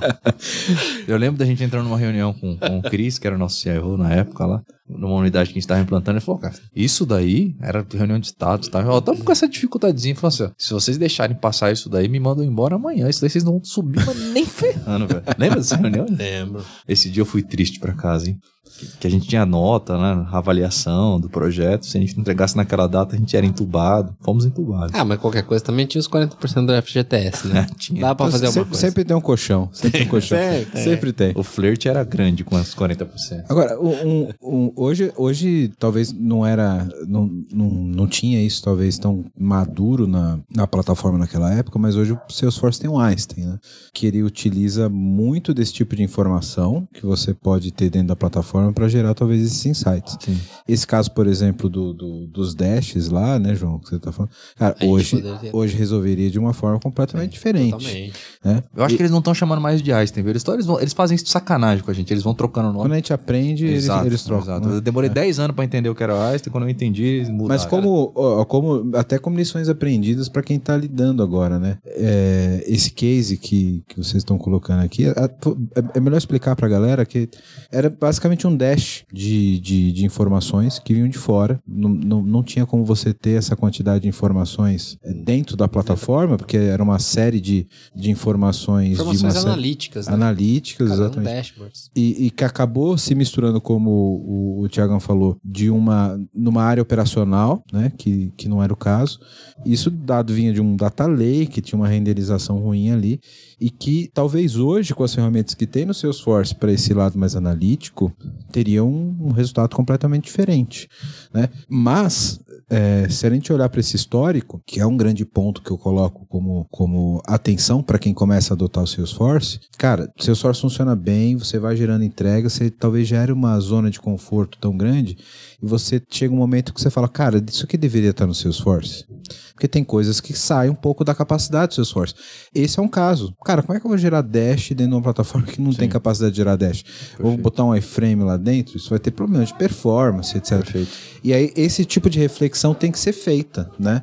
Até que ponto eu deveria utilizar a plataforma para outros fins que não aquela onde ela foi desenvolvida e que ela tem os componentes preparados para isso, né? Perfeito. O, o, aí o Joãozinho você complementa. Porra, foi mal puxar de novo aqui. A gente se pegou tomando decisões, né? Por que não Salesforce? A gente tinha que responder essa pergunta lá dentro. Mas muito por conta do ponto muito bem é, lembrado pelo Joãozinho aqui, que era, cara, ó, por que não Salesforce? Porque quanto mais coisa eu colocar para a mesma quantidade de usuário, mais eu otimizo o custo que eu tenho com o Salesforce. Na verdade, a pergunta deveria ser o contrário, né? Por que isso deveria ir pro Salesforce? E não o porquê não ir pro Salesforce. Exato. A Porque gente quando fez... você fala o por que não ir pro Salesforce, você já tá colocando que tudo deveria ir pra lá, exceto que não, né? E fizemos um monte de cagada por conta de colocar coisa em Salesforce que não, que não, não era. não, Não, muito mais culpa, culpa sem nenhuma dúvida minha. Os caras de negócio tudo Mas, ó, esquisito, cara. São ciladas que a gente cai. Por quê? Cara, Salesforce, entregando num tempo muito menor do que se entregava antes.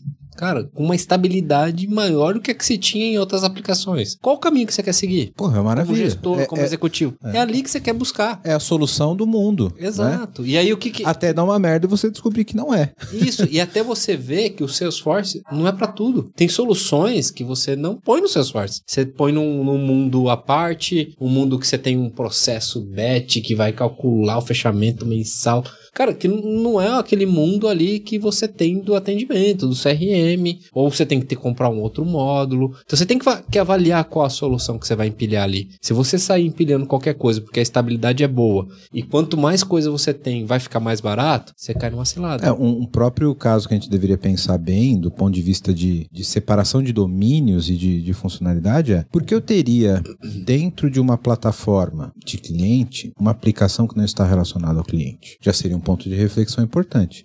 Porque, veja, se você está falando que, pô, a minha plataforma é de cliente, se você está levando uma aplicação que não é relacionada ao cliente lá, só porque é rápido, porque é estável, cara, existem outras coisas tão rápidas e estáveis também, que não necessariamente precisa ser o Salesforce, né?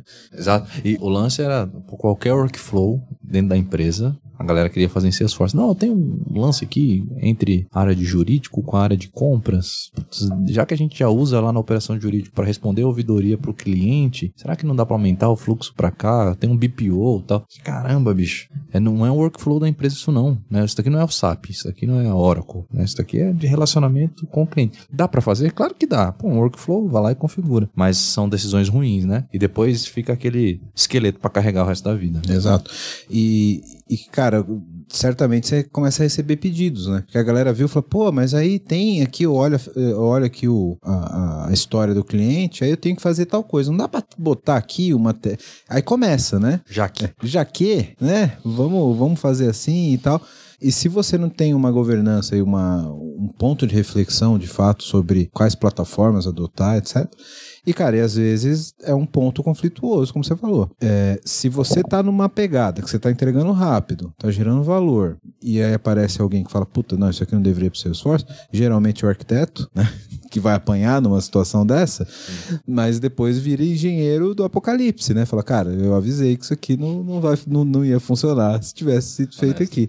Mas, O Joãozinho ficou que- muito pistola. Putz, vamos ouvir um comentário do, do Joãozinho depois o Ayrton falou. Fala aí, Joãozinho. o Joãozinho ficou Fala aí, João. vermelho. Mas Depois o arquiteto vem e fala, eu avisei, o João ficou roxo. Cara, assim, é. Você prefere preservar a amizade? É ler jornal velho, né, cara? É. Pô, depois que implantou, o cara tá lá, aí não deu certo, aí o cara fala assim: ah, então, mas aquele dia, você lembra? não Lá, quero- não, começa no assim, né? chão do posto, a hora que eu tava na conveniência tomando uma gelada, que eu falei pra você que não ia funcionar. Eu não, eu não- come- não, a frase começa antes. Fala, Putz, não queria eu, não queria dizer, cara. Mas, porra, você lembra aquele dia? tá? Então você queria dizer, você tava esperando um momento pra você falar mas, isso aí. mas- mas, cara, essa, a, a gente brinca e tal com isso, mas é uma coisa que, que, que é foda e, e que tem que ser dita, porque acontece em muita empresa. Muitas vezes a produtividade e o hype da parada se sobrepõe à decisão tecnológica. E isso é normal acontecer. Porque na cabeça do executivo, cara, se tá dando certo até agora, por que, que não vai dar pra isso? Por que, que esse cara tá falando que esse caso aqui não tem que ser no negócio que é rápido? Tá 7x0, né, mano? Você vai, é sério que não vai É. fazer 8x0? Exato. Agora vai ser o Por quê? 7x1. Exato. Aí, cara, uma hora desse.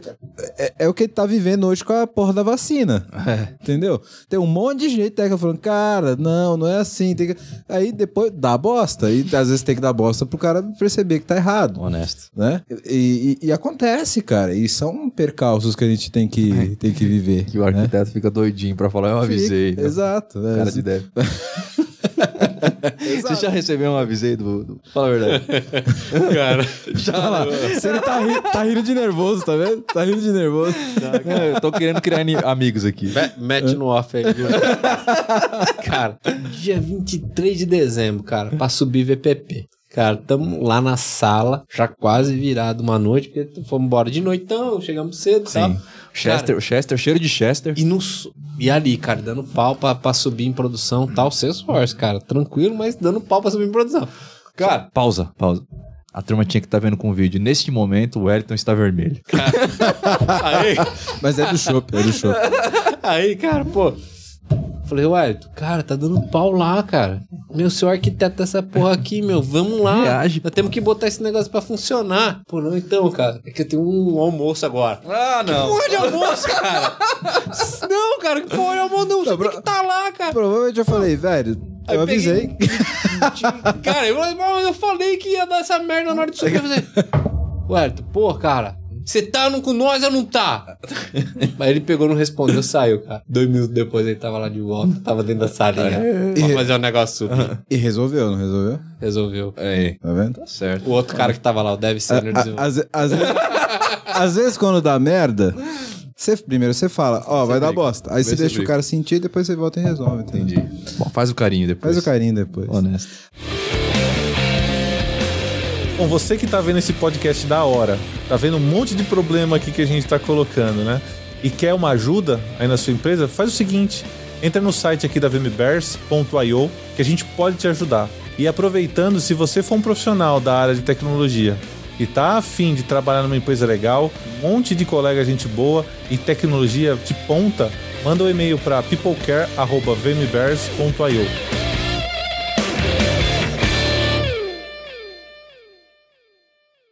Agora, vamos eu quero puxar esse outro ponto que eu acho que é, que é fundamental aqui. Ou você vai deixar esse ponto pra falar com os caras que manjam? Você viu? Ele falou umas três vezes que vai falar com os caras que, com os cara que manjam, né? Vamos ver, né? Fala aí, tô brincando.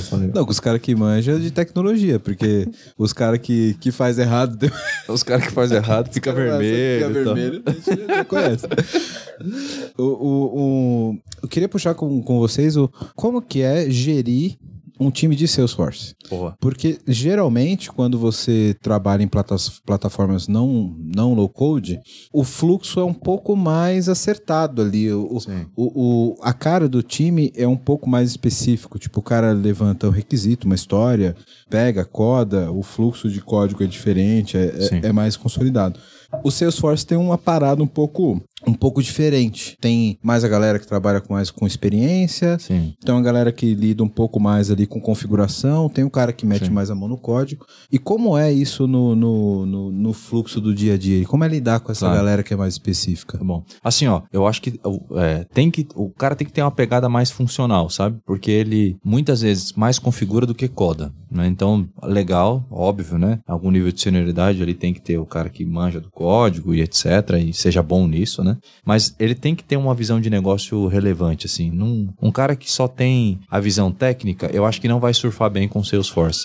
Até porque ele tem que conhecer muito Salesforce, porque para não correr o risco de fazer o que alguém está pedindo e não reaproveitar alguma coisa que já tem. né? Então, eu acho, na minha visão, né, essa a grande característica de um, de um dev Salesforce. O outro ponto que ajuda muito é que a plataforma, né, a Salesforce tem um lance Trailblazer, né, que tem muito curso, muito treinamento. Assim, dá para o cara se certificar sem gastar um real. Só o cara ali e nosso mundo de tecnologia, certificação é um negócio que sempre brilha o olho, né? Ali tem alguns que criticam mais, alguns que acreditam bastante, mas enfim, é um mercado de certificação que existe. Então ali dá pro cara se certificar, se especializar e ele ficar muito sênior sem precisar gastar dinheiro, né? Só fazendo aquilo que a Salesforce disponibiliza gratuitamente. Então ela acaba sendo atrativa pro cara também, né? Tem muita porta de entrada e muito e muita trilha feita pro cara ali, ele escolhe as trilhas que ele quer percorrer e ele consegue sair de júnior, pleno, sênior com alguma facilidade porque ele recebe muito conteúdo. né? Tem muito conteúdo disponível gratuito. Show.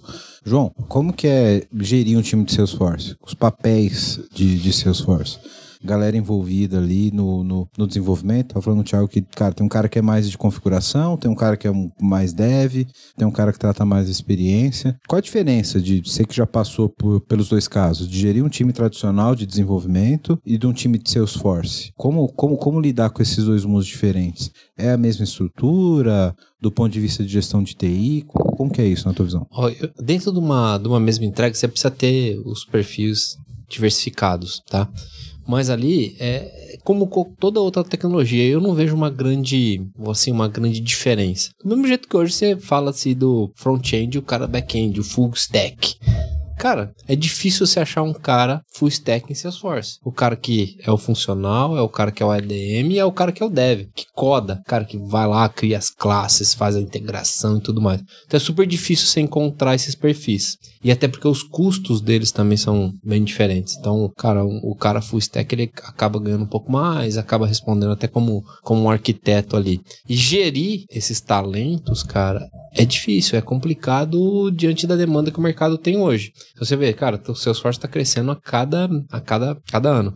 E quando você olha, hoje você não briga mais só com o Brasil, você briga no, no todo, cara, você briga no mundo. Então hoje, quando você quer pagar um profissional Salesforce em real e outra empresa vem buscar esse cara no dólar, é muito difícil, é uma concorrência desleal. Então hoje, cara, a gestão que a gente acaba fazendo e para manter esses caras sempre motivados é da desafio diferentes. Então, pô, cara, onde que o cara tem a oportunidade de trabalhar com uma org de health? Cara, hoje aqui no Brasil ele não tem tantas oportunidades. Onde a gente tá, o cara tem a oportunidade. Agora, pô, numa org de atendimento, hoje já não tem tantos desafios, mas Cara, é, é, a gente tenta reter os caras pela, pela oportunidade. E o, o, ponto que o Joãozinho falou, né? Salesforce veio crescendo. Quando a gente assinou o contrato com a Salesforce, o, o escritório da Salesforce foi na Sul-América. O cara falou, cara, eu não tenho pra onde ir. Eu posso ir Caraca, velho. Eu posso ficar aí.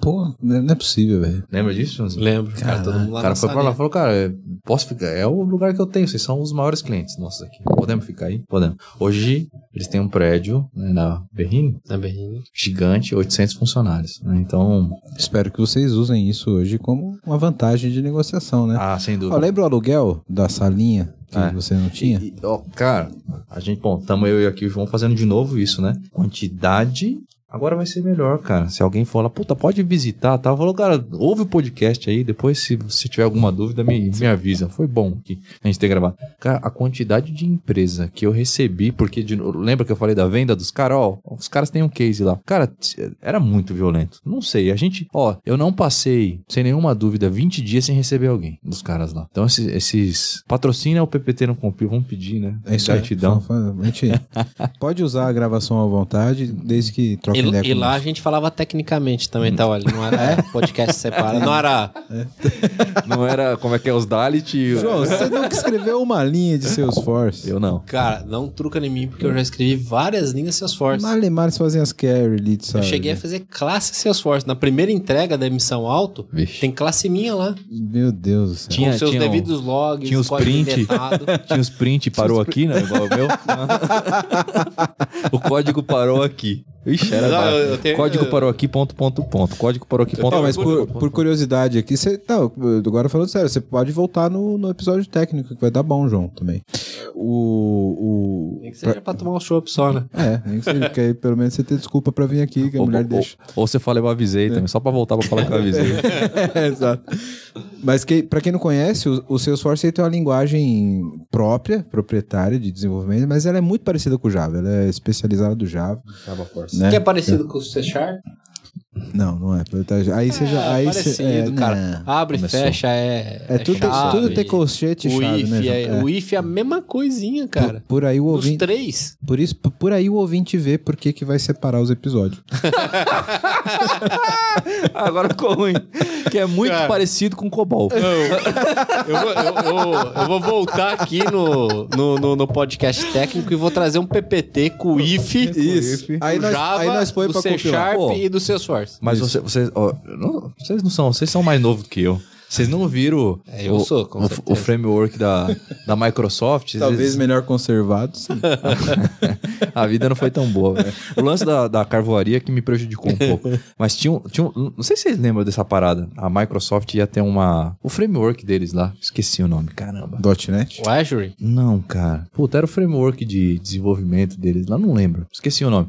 Mas eles tinham um esquema de prototipação que você usava o PowerPoint e o PowerPoint virava código, cara. Caralho, aí você fode o nome do, do podcast. Acabei com o seu podcast. Acabou. Quer dizer, não acabei porque não vingou. Você viu alguém usando isso aí? Não, então realmente continua. É, Continua. É, Talvez a gente possa trocar por PPT realmente não compila. Realmente, você viu? Tentaram. Nem- PPT não compila. nem a Microsoft conseguiu. Isso, exatamente. A gente pode mudar pra PPT realmente não compila. Os caras tentaram não deu certo. Era, um- era um lance que, assim, não era que gerava código, o que a gente chama hoje de back-end, né? Mas o código de front lá, o que ia pra, pra, pra interface, o que saía do PowerPoint virava interface. Meu Deus, tenho medo de imaginar um negócio desse. É, óbvio que você tinha que usar os objetos dos caras, né? É que é o- as plataformas low code. É, eu não no code acoplado no. E a única coisa boa é que talvez você possa estar programando agora numa próxima etapa aqui, ó. Nessa plataforma Microsoft. Você gera os PPTs e. É, É, não, não vai rolar. É. não vai dar certo. é isso. Foi naquele. Lembra dos 40 minutos? Foi naquela hora que a gente perdeu a mão. Eu avisei. Eu queria voltar lá. Eu tinha já. Eu avisei, lembra que eu avisei? eu tô falando, eu também queria falar, eu avisei. A partir dali tava indo bem, né? A partir Diego? dali a gente já mandou um PowerPoint aqui. Jesus. Mas, cara, ó, a gente tá aqui. Quanto tempo, produção? Uma hora e meia meu já. Lucas tá pistola, porque ele falou, ele combinou na casa dele, ó, hoje eu chego em casa às 8 horas da É, noite. aí, aí, cara, aqui, PPT no Compila sempre dá trabalho pra produção. Eu queria que vocês dessem um, um- duas dicas pra quem tá ouvindo agora e que talvez esteja passando pelo que vocês passaram lá no começo. Primeiro, como iniciar um processo de transformação como esse? Qual é a primeira, primeira, primeira etapa? É obter de fato um patrocínio executivo? Qual, qual- o primeiro caminho? E segundo, como buscar gente no mercado para poder fazer isso, do ponto de vista prático, né?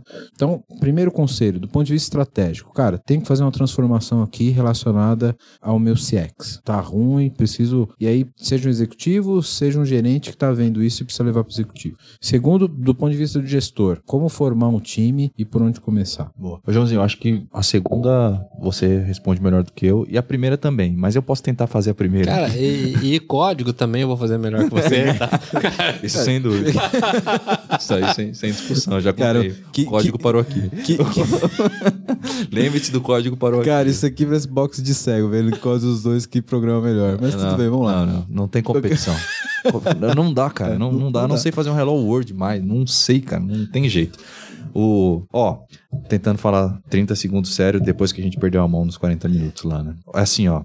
Um, o primeiro ponto, né? Cara, tem que ter uma estratégia de relacionamento. Não é. Esquece. Se, se o seu viés for, puta, o Salesforce é legal, vamos implantar aqui, tem um monte de coisa que vai acelerar. Tudo isso aí que a gente falou é verdade. Mas se não tiver uma estratégia, né? E a empresa não tiver, vou só em homenagem ao Vitor, cultura. Cultura, cultura. Cultura, Né? cultura, cultura. Assim, se, a, se a empresa não tiver decidida a mudar a sua forma de se relacionar com o seu cliente, seja ele qual for, ali, cara, não, não tem Salesforce. Eu, eu- uma das empresas que a gente visitou, né, não dando nome aqui, mas falou, putz, a gente é, tentou uma implementação de Salesforce aqui, não, não conseguimos avançar. A gente vai para a segunda implementação. Né? E aí, eu conversando com essa empresa, né, eles trouxeram o ponto que foi uma iniciativa que não veio da estratégia, veio da alta gestão. Tinha uma demanda nas traz atendimento, uma ferramenta ruim, e eles vão lá colocar o Salesforce. Água, né? Porque se tratar como um- uma troca de sistema, água. Azedou, dá ruim. Então não vão por esse caminho, né? Tenha uma estratégia, explique essa estratégia, tenha o buy-in do, do time executivo para entender que é um processo de mudança e que no meio desse processo de mudança, um monte de gente boa pode ficar pelo caminho porque não está se adequando à mudança que a gente precisa, né? O que a gente quer, quer, quer implementar de estratégia de relacionamento. Se não tiver isso daqui, pode ser Salesforce ou qualquer outra plataforma, na minha visão. Talvez isso não sirva só para o lance do Salesforce. Mas esse foi o, o desafio maior que a gente teve e convencer as pessoas de que a gente estava fazendo tudo aquilo porque a gente queria tratar o nosso cliente de uma forma diferente, né? A forma que a gente entende que ele merecia ser, ser tratado. Eu acho que esse é um. Não, começar por outro lugar não, não dá para dizer que é errado, mas é, eu desconheço quem teve sucesso começando por outro lugar que não seja com essa visão. É, é difícil imaginar qualquer tipo de transformação digital, né, Tiagão, que não parta de uma estratégia Perfeito. de negócio. Né? Perfeito. Porque a gente sempre diz aqui. Por que, que quer mudar, né? É, a tecnologia por tecnologia sem um efeito de outcome de negócio não faz sentido. Então, trazer Salesforce sem ter uma estratégia de relacionamento, Isso aí. né? Assim, mas, um... transformação digital para quê? Para quê? Cara, Exato. beleza. Se, se conseguir colocar o cliente na ponta e eu acho que esse, é, falo orgulho, né? O Joãozinho falou aqui. É, eu já tive, talvez, em projetos maiores, mas o que eu implementei, esse foi o maior. já, ideia de projeto gigante, a gente teve um monte. Prometeu porque eu tava lá. É verdade. É, isso é verdade mesmo. É, sem nenhuma dúvida. Isso aí você pode se orgulhar porque é honesto. O, o, agora, assim, o sucesso foi, cara, puta, ter a estratégia bem definida, ter o bainho executivo, ter, putz, sem isso a gente não, não teria chegado no dia 2 nessa iniciativa que eram investimentos assim bastante expressivos, né? Então a pressão também de erro que a gente tinha pouca margem para erro ali era, era enorme, né? Mas teve, teve patrocínio, teve gente muito boa liderando, limpando as nossas besteiras, né, Joãozinho? Fizemos pra caramba também ali e sabia que por trás tinha uma, alguma coisa sólida, assim, sabe? Não era fufo. Né? Tinha uma estratégia por trás, não era implementação do sistema. Esse e é o ponto. E o que mostra o quão a estratégia era, era firme, por quê? Porque a estratégia de negócio, ela não estava vinculada ao Salesforce. Tanto é que a primeira etapa do projeto CRM operacional, que era o, o projeto que foi estratégico, que foi aprovado, ele previa uma, a primeira etapa era um software selection. Então, o Salesforce, ele concorreu com outras sete ferramentas na época lá, cara, que a gente foi fazendo e entre, lógico, plataforma de CRM e MDM, eram sete no total. A gente fez a seleção dos dois softwares que ficariam como plataforma sul-américa, entendeu? Isso é uma coisa que a gente sempre fala, né, do ponto de vista de, de tecnologia. Se a estratégia de negócio depende do software, ela é frágil. É. O software deveria ser refil. Meio. Meio. Então você tem que ter uma estratégia, cara, se amanhã o seu esforço deixar de existir, eu deveria ter condições de trocar para uma outra plataforma e manter a mesma estratégia. Então ela não, a estratégia executiva e de negócio ela não pode depender de nenhum, nenhum tipo de software. O software ele é o meio para atingir aquilo, né? Se não, você toda vez que tiver que fazer uma modernização do teu software, ou de arquitetura, ou de desenvolvimento, você vai passar por uma modernização de estratégia que não faz sentido, né? Exato, exato.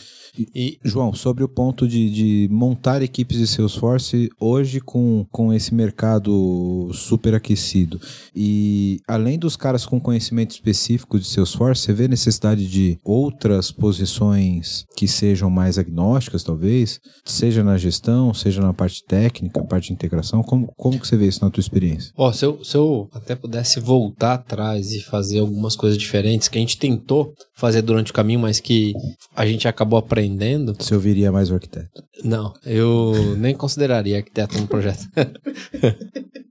Na verdade, o que, eu, o que eu buscaria era a integração. Eu buscaria ali uma, uma célula, um squad, cara, um, um pedaço do time dedicado à integração tanto ao estudo quanto ao desenvolvimento das integrações. Esse é o grande, para mim, aqui o pulo do gato quando se fala de, de, de, Salesforce. E que, na verdade, a integração ela não precisa ser Salesforce. Você tem que ter um contrato, você tem que ter uma assinatura de um determinado método que você vai ter por trás e vai chamar. E dali a, a coisa tem que funcionar. E, e, e num determinado momento, o nosso time ele olhava Salesforce. E aí, integração era mais um tópico que esse time acabava olhando. Então eu, eu dedicaria um time mais focado à integração Lá no, no, no Health Cloud, ali depois no, no Cuidado Coordenado, a gente já tentou manter um time mais focado em integração e temos outras oportunidades hoje onde a gente está dedicando pessoas a olhar para as integrações. Acho que esse, esse é, um, é algo que eu mudaria se eu pudesse voltar no passado.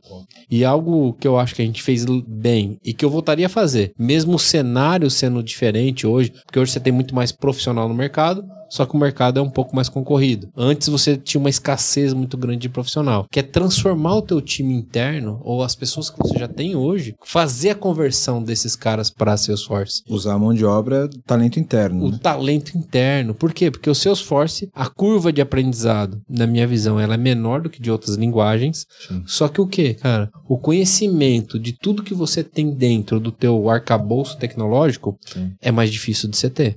É um E- tempo muito maior que você leva. Na tua visão, é mais fácil trazer um cara já com conhecimento de tecnologia para dentro do Salesforce do, que... o contrário, o cara que do que nasceu no Salesforce para o resto de tecnologia? Exatamente isso. Eu acho que a curva do aprendizado do Salesforce, até por ser uma plataforma e, cara, tá sendo disseminada e esse volume de treinamento que o Thiago colocou aqui, cara, é muito mais fácil você aprender. Ganhar experiência é outra coisa, mas aprender e, é mais e que, fácil. e que faz muito sentido com, com o cenário de tecnologia como um todo, né? Porque, veja, é, hoje o cara que utiliza a plataforma de desenvolvimento Amazon, o Google, etc., o cara tem dos princípios como desenvolvedor, como arquiteto, como, como, profissional de tecnologia, ele aprender outra plataforma é muito mais fácil.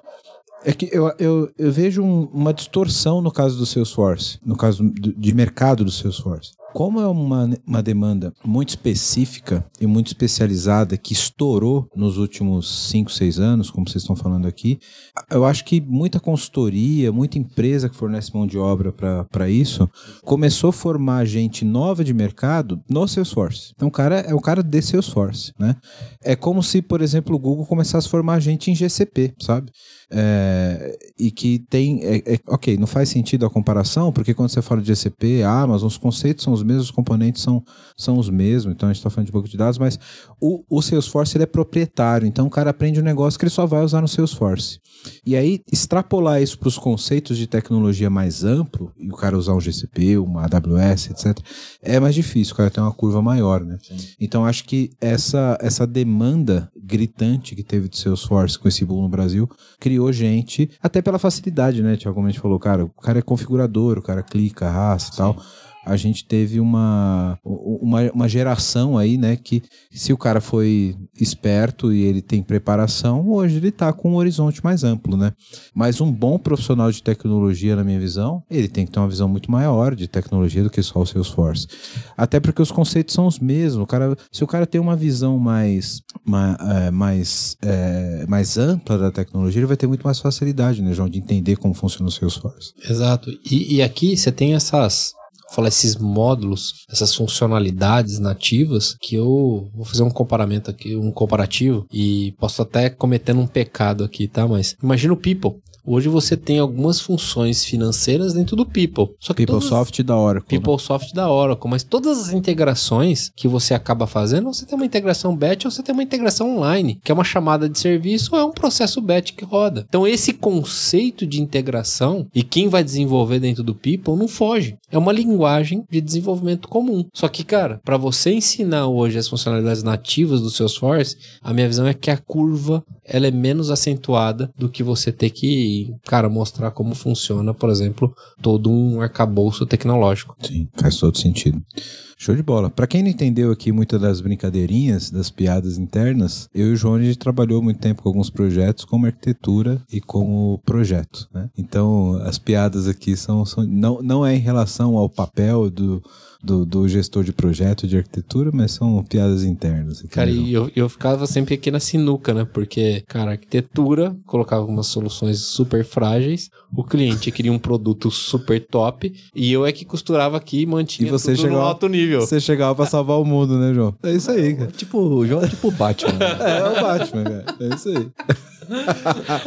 honesto. honesto.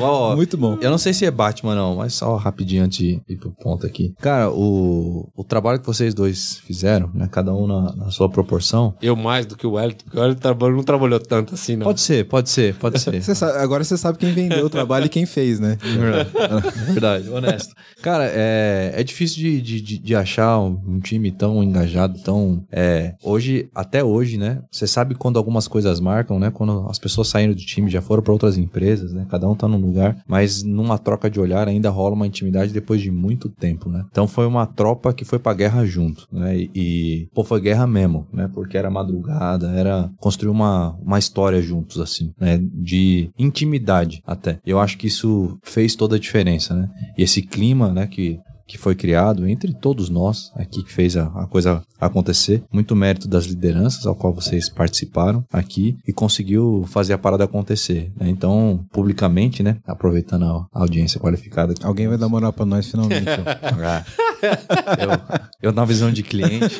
Alguém finalmente. Ficou... Depois que ele virou TI, ele, ele vai dar moral pra nós. A hora Não, chegou, João. Eu vi que era difícil mesmo fazer a parada. Não, vocês realmente é, profissionais extraordinários. Vocês com os times de vocês. É, se alguém quiser ter boas referências, então aqui, escutem o que esses caras estão falando, porque vocês fizeram a diferença mesmo. Fica Show, meu, meu Você registro de com, gratidão. Pô, puta visão de, de, negócio, de negócio e de estratégia. estratégia. Faz todo... Fez uma né? governança incrível, um link, cara, muito forte com a estratégia executiva, cara, e, a, e as entregas, né, cara? Isso também faz toda a diferença. Faz toda a diferença cara, a governança, né? Convencer a galera de que, pô, usa um nativo aqui e depois você reclama. Cara, não foi tão fácil assim, não, cara. Aqui ah. é fácil contar, mas tá lá no chão no, de fábrica no, no dia chão é foda, né? A porrada, né? Então teve, é igual você falou, cara, um time e o time tem cada um a sua função. E se você não fizer a sua função, vai ficar devendo, cara. Se o zagueiro não segurar o atacante, não vai adianta. tomar gol, cara. Ah. E se o atacante não fizer o gol, você vai sair no 0 a 0 É ali. isso aí. Cara, mas foi uma, uma bela história aqui. Foi um, um, um, puta aprendizado. Acho que a gente conseguiu compartilhar aqui um pouco pra, pra galera que, que precisa entender um pouco desse mundo, do Salesforce, né? O que que tá acontecendo. Que não é o técnico, né? Porque o técnico vai vir Não, o técnico a gente vai vir não, depois. Na sessão. É. Porque a gente porque passou a gente duas horas aqui, os caras não aprenderam nada de é. técnico. Não, aqui,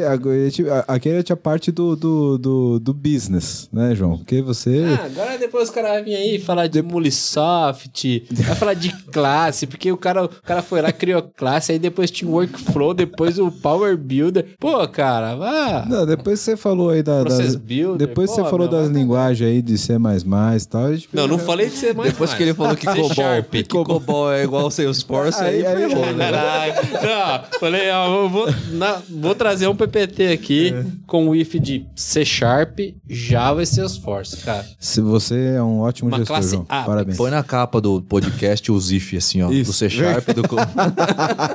Pô, cara, esse arquiteto me tira é. paciência até hoje, cara. Você está tá vendo por que o cara não Eu acho que Cobol vai no seu sorte. Galera, muito obrigado. Foi muito bom. A gente eh, conseguiu ter uma zoeira sensacional aqui e, e transmitir pra galera esse, esse espírito de, de, de fato o que, que é Salesforce, essa implantação, os desafios que tem, o que, que rola, porque, cara, nem tudo é flores, né, velho? Parece ser. E, e, principalmente quando os caras do Salesforce vai apresentar, né, galera? É tudo muito lindo, muito fácil, arrasta aqui, clica foi ali. Foi o que eu comprei. Né? O João entregou foi outra coisa, mas é, eu comprei. É, é, tá, é bonitinho e tal. E, e, e vocês já perceberam? A apresentação do Salesforce é tudo bonitinho, né? Tem um ursinho, um arco-íris eles. Tipo, cara, parece um mundo Eles perfeito. São muito bons, cara. É muito bom. Os caras vendem muito bem. Cara, o produto é bom. Um ursinho com a cabeçona Só pra parecer com arquiteto. Muito bom. A gente vai encerrar aqui. Isso aqui mas... vai cortar a edição. Não corta não, Luquinha. Não corta não. Deixa eu... Peraí, preciso fazer encerramento direito, cara. Agora nem, nem, até me perdi, cara. Olha o farol baixo já. É, olha lá. Eu falei, minuto 40, vocês anotaram aí? Eu avisei, velho, que naquela hora a gente tava perdendo a mão. Bom, mas acho que a gente conseguiu dar uma boa visão aqui para a galera sobre como é a vida com seus forças, a implementação, os desafios, etc. E a gente vai encerrando por aqui, mas não sem antes vocês receberem a camiseta do PPT no Compila. Ixi, da hora. Meu melhor pagamento da história, eu acho. A minha é P?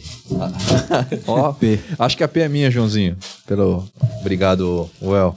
Muito gentil. Você tá estourando, tem que abrir, né? Vamos abrir, tem que ser gentil. Aí, pô, dá uma... Abrir a parada. Testa aí, vê se tá no tamanho certo, toma logo aí. A minha Acertou. Ó.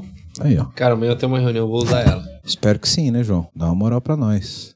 Top, mano, ó. Podcast, tecnologia, cerveja. PowerPoint tá arriscado. É. Código fonte. É código fonte, é COBOL é igual a. a... E COBOL, o if do COBOL é igual a do C++?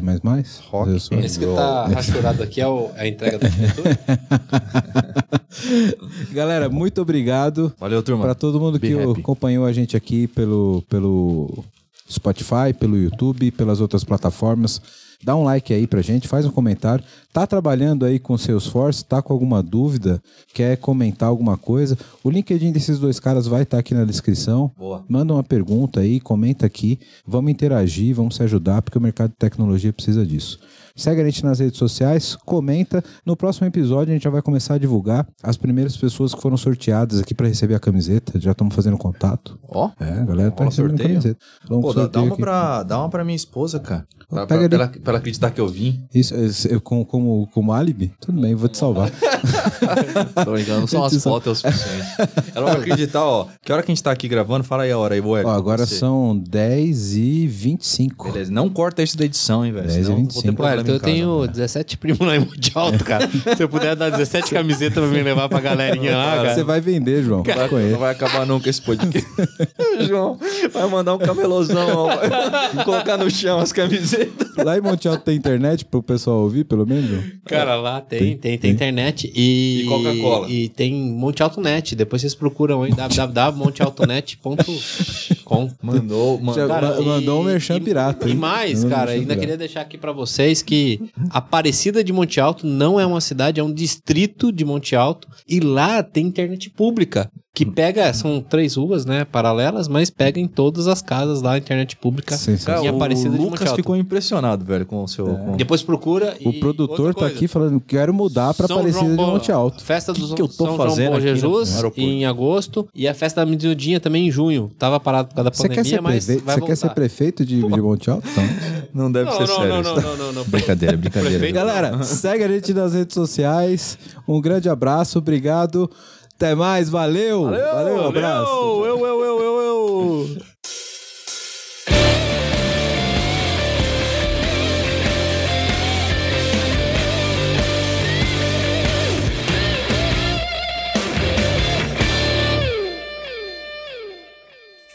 Uma produção, voz e conteúdo.